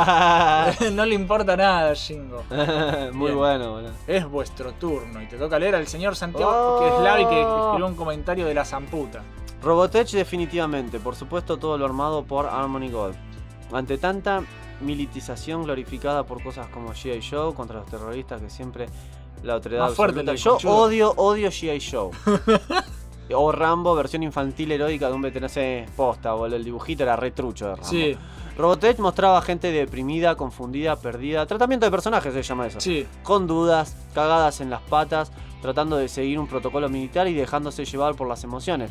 Personaje maravillosamente falible, sí, estoy de acuerdo. Y acá había consecuencias, la gente se moría y no tenía que haber sentido o justicia poética, las cosas solo suceden y solo queda sobrevivir. Muy interesante. En la tercera generación, conocida también como Mospeada, muestran de manera muy precisa qué pasa con las poblaciones civiles después de un conflicto bélico. La desidia, la apatía, el recelo, la desconfianza en el vecino, la traición por comida, el silencio espantoso. Por la época que la vi, todo estaba pasando en Yugoslavia y se veía igual. Todo eso lo mamé de pibe y me impactó mucho. Por supuesto que un marco de los mejores mechas que vi en mi vida. Ah, la musicalización estadounidense de Uplio sumada a unos éxitos pop sin me pegó muy fuerte también, al punto que me parece superior a las de las fuentes japonesas. Este, mira, sí, yo no vi Robotech, pero sé que es de culto. Sí. Y si tenía todo ese tratamiento de personajes, tengo que decir que muy bien, boludo. Porque eh, posta que en una situación de guerra, que los personajes tengan todas esas cosas adentro, es muy realista. Muy, Bueno, muy, yo muy la, la tengo, yo la tengo que terminar, la tengo que volver a empezar en realidad. Porque pasa que es una de esas series que son larguísimas si querés ver Es que tiene como un montón de sagas. Un montón, boludo, un montón, montón. boludo. Y había un montón de personajes que se morían. Sí. A ver, Diego Re dice: Las tortugas ninja. Recuerdo que lo miraba a comienzos de los 90 en un programa infantil. Esos que te meten un animador conductor infantil donde cantaban y hacían juegos. El programa se llamaba El Show de las Tortugas Ninja. Sí. Y como todo chico, uno solo quería ver los dibujos. Sí, sí. Es como, ¿cuándo empieza esta mierda, loco? Sí. Lo triste es que capaz te daban un pedacito y tenías que ver todo el programa entero de, de, relleno. Hacían esas mierdas. Qué Unos son, pelotudos. boludo. Francisco, no, ese tiene un nombre, boludo, este chico. Francisco Nogueras nos dice, si bien lo vimos poco, porque a mamá le agarró la loca del anime es el diablo, dibujito que siento chico recuerdo ver con muchas ganas, fue Dragon Ball original. Erika dice lo mismo, Dragon Ball. Sí. Ah, muy bien. Bueno, él y la mujer son muy fanáticos los dos de Dragon Ball. Lo que pasa es que, claro, lo que pasa es que Dragon Ball, eh, como pasaba con muchos animes, de vez en cuando había una teta, un culito. El maestro Roshi Sí. tratando de chamullarse a, a- Sí, a la o, viendo revistas porno. Había un montón sangre. de chistes así. Bueno, a mi mamá eso no le gustaba un carajo. Claro, pasaban tus viejos, viste, y, y yo me ¿Qué acuerdo. estás viendo, nene? A mí me pasó una vez que viste que Sailor Moon creo que estaba antes de Dragon Ball o algo así. Y mi, mi viejo súper cristiano, un rompehuevo. Y pasó que te acordás las dos lesbianas de Sí, que eran primas en la Que versión. supuestamente, vos ves que eh, una salía de bañarse, la otra estaba mirando la ventana y venía la otra y la abrazaba de atrás y tenían una escena muy de pareja. Sí. Y mi viejo justo pasó, viste, yo ni estaba viendo, yo estaba esperando que termine para que empiece Dragon Ball. Pasó, viste, caminó y me dijo, ¿qué estás viendo, pendejo? Me decía, esas son dos minas, ¿qué dibujitos de mierda son? Y se recalentó, boludo. Me acuerdo, ¿qué canal es este? Es Magic, le Es decía. Magic, boludo. Y le decía a mi vieja, ve vos que la dejás ver a estas lesbianas. Le, Uy, carajo, boludo.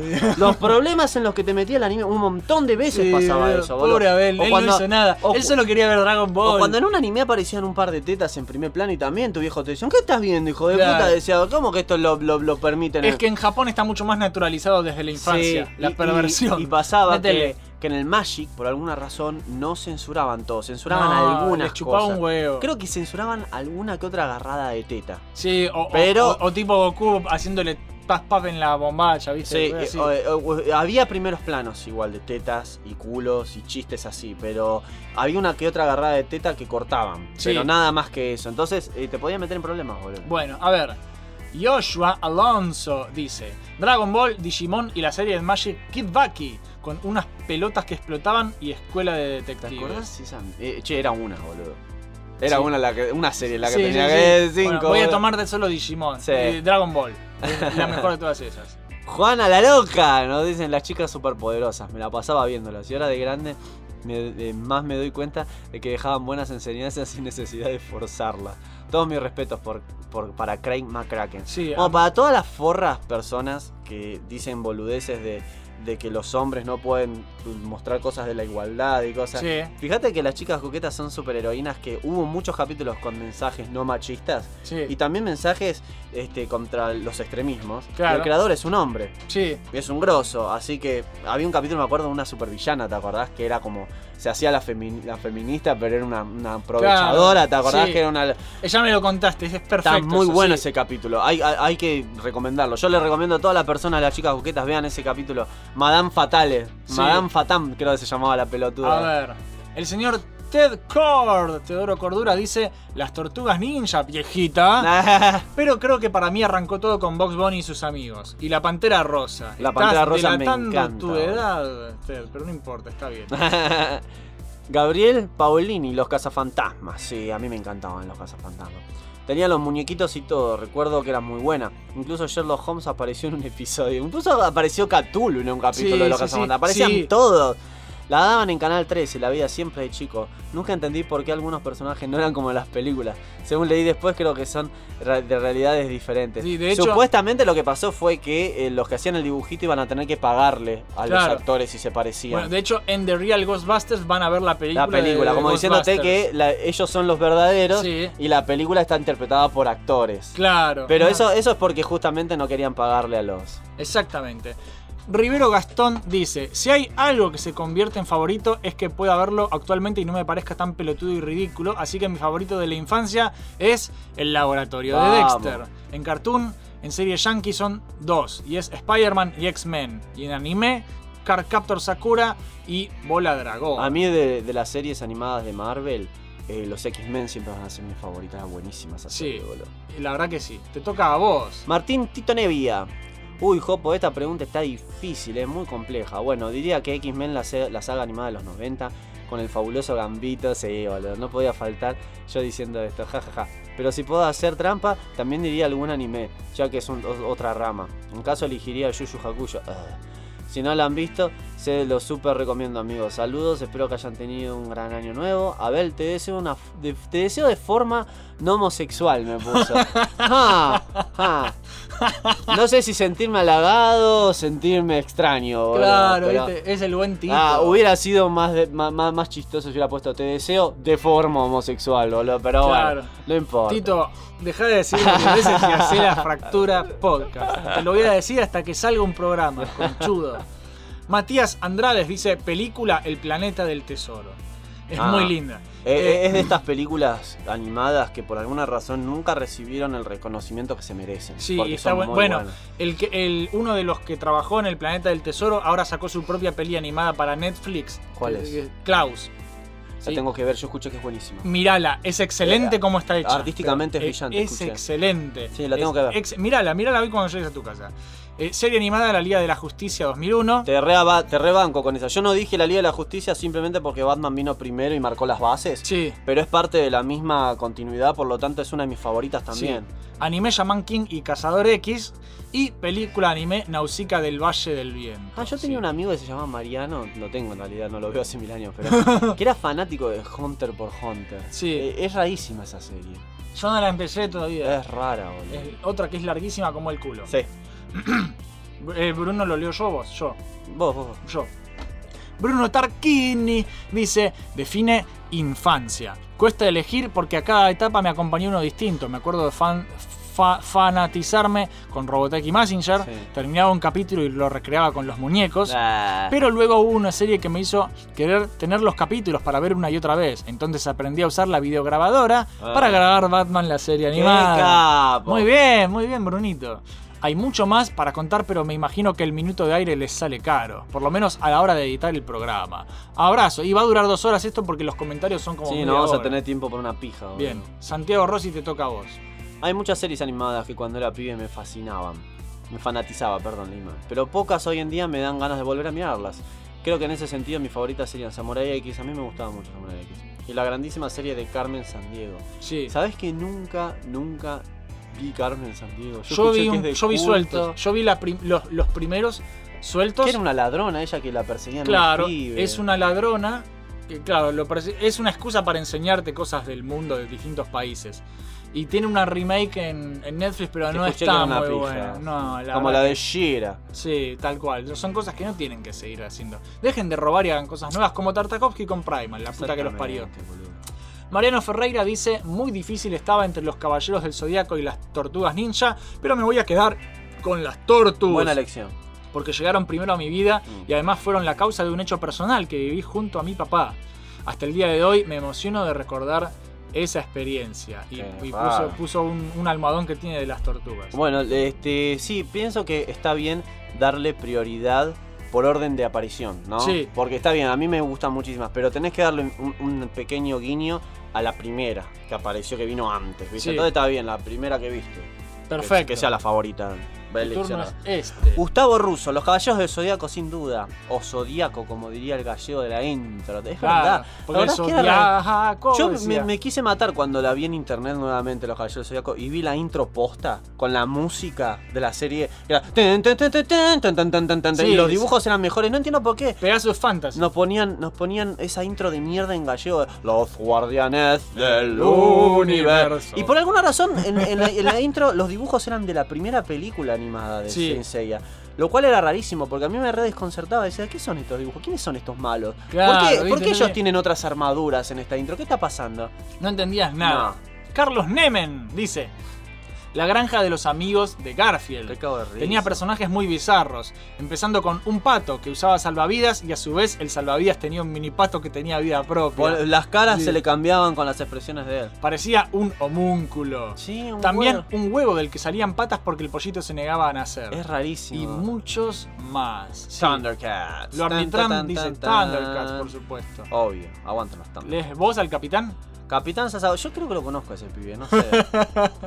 La otra vez me mandó una carita con corazones, en- me parece que me está tirando onda. Otro que te tiene Box, ganas. Box Bunny y todo lo que tenga que ver con la Warner, altos dibujos. Tengo miedo de poner esto, por ahí alguno se ofende y me lo reporta. Eso sabes por qué lo dice, ¿Por porque lo, lo- lo- lo tienen flagueado los de. ¿A él? Los de Facebook, los bots lo tienen revigilado porque ¿Por qué? comparten memes de Hitler, unas cosas así, y lo banean todo el tiempo. Mucha pelota. Pero bueno. Box eh, Bunny y los Looney Tunes eran muy, muy inteligentes. O sea, lo- el humor que manejaban era muy Sí. vivo. Siempre me, me gustó mucho. Sí, la verdad que sí. Después de la Pantera Rosa de los, de los, de los Toons, Sí. son mis favoritos de los viejos. Y el último comentario del día es de Joshua Alonso LFS, que dice: Ranma y medio, Megabots, Megabots, en el siglo 22. Ay, ¿te acordás?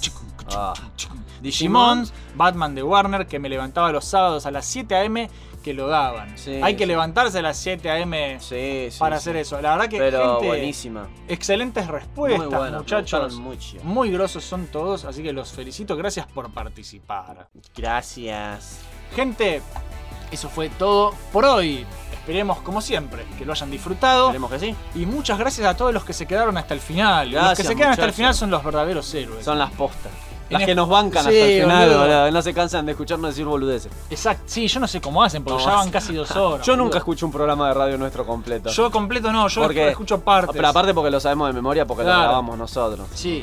Gente, en especial un agradecimiento. Deja de golpearme la sillita que después queda grabada. Perdón. ¿Sabes cómo me mata? Después, después esas cosas yo las tengo que editar. No me di cuenta, Sos un perdona. conchudo. Es un autorreflejo. Bueno, en especial quiero agradecer a toda la gente que nos dona dinero en Patreon. y Muchas nos, ap- gracias. Nos apoya con su billetera. Estamos haciendo sus dibujitos. los estoy haciendo, sí, gente. ya hoy, no se preocupen. hoy después del trabajo voy a entregar el primero. Dale. Ellos son Falakian, Rodrigo, Ristein, Roosterbird, Luarnitram, Ted Cord, Shingo Blog, X-Wing Music y Meguman. Son todos unos capos, los super queremos. Sí, loco, si vos también querés formar parte del ejército de héroes de Million Star, que es como una pequeña liga de la justicia. Es una liga de Million justicia youtubera. Claro, ¿viste?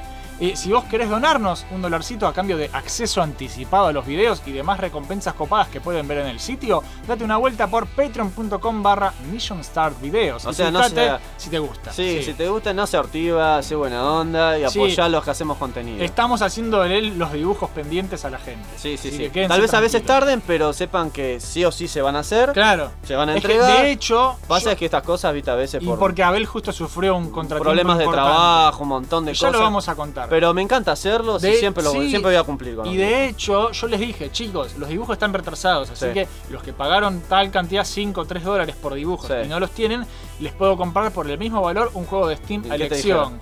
No, no hace falta que los haga cuando pueda. Buenísimo. No son pasa re- nada. les re agra- buena onda Les encima. súper agradezco la Y comprensión. porque ellos sepan- además, sa- ellos escuchan el programa, Claro, saben, que vos sí. estás sufriendo. Sí, entonces sí, son re terrible. buena onda en ese pero, sentido. se Pero coparon siempre, todos. siempre voy a cumplir, así que no se preocupen que los dibujos tarde o temprano les va a llegar siempre. Sí. Nunca va a faltar. Así, que quédense tranquilos. tranquilos. Y muchas gracias. Y un agradecimiento extra, como siempre, a mi hermano Fran de X-Wing Music por componer los temas musicales que nos acompañan durante el programa. Que lo vimos tocar la otra vez. Sí, che, con- qué bien que toca. Tocó con THM, con Sí. Three Headed Qué Monkey Video Game. Band.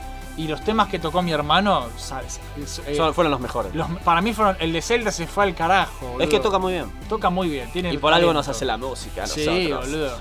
Porque nosotros solo nos hace la música a los mejores. A los mejores. Si te gustó lo que escuchaste, déjanos un like, un comentario, compartí el programa para que Mission Star siga creciendo o seguinos en las redes. Por favor. Estamos en YouTube, Facebook, Twitter, Twitch, iBox y ahora también en Spotify porque somos Yeah. re pro y porque la gente lo pidió y ahí está. Si nos escuchás de Spotify no podrás dejar eh, un mensaje capaz, pero sí podés ir a, a YouTube y comentar. Y vamos, y vamos a subir fotos más chistosas en Instagram también. Sí, porque estamos, empezamos a usar Instagram y ahora yo lo estoy descubriendo. La hora que me cuelgo y que casi no lo uso, y este colgado también me dice, che, pelotudo. Tomá esta foto Pasa y que ahora, ahora estoy subiendo dibujos a Instagram, entonces. Ah, puedo recomendar que todos me sigan, ¿no? A Sí, Lu- sí. ¿cu- ¿Cuál es el Instagram mío? Abel Retamales. Abel Retamales. Búsquenme en Abel Retamales para ver mis dibujos y también si quieren, si quieren que tengan una onda así, los dibujos que ustedes piden para Sí. Si quieren una onda comiquera, con mucho, muchas sombras o más violentas, me, me dicen, está todo bien. Abel que- Retamales, revísenlo Sí, y díganme qué les parece. Sí, los links se encuentran abajo en la descripción, Dale. muchachos. Así que miren ahí abajo en la descripción de, YouTube, de iVoox, etcétera.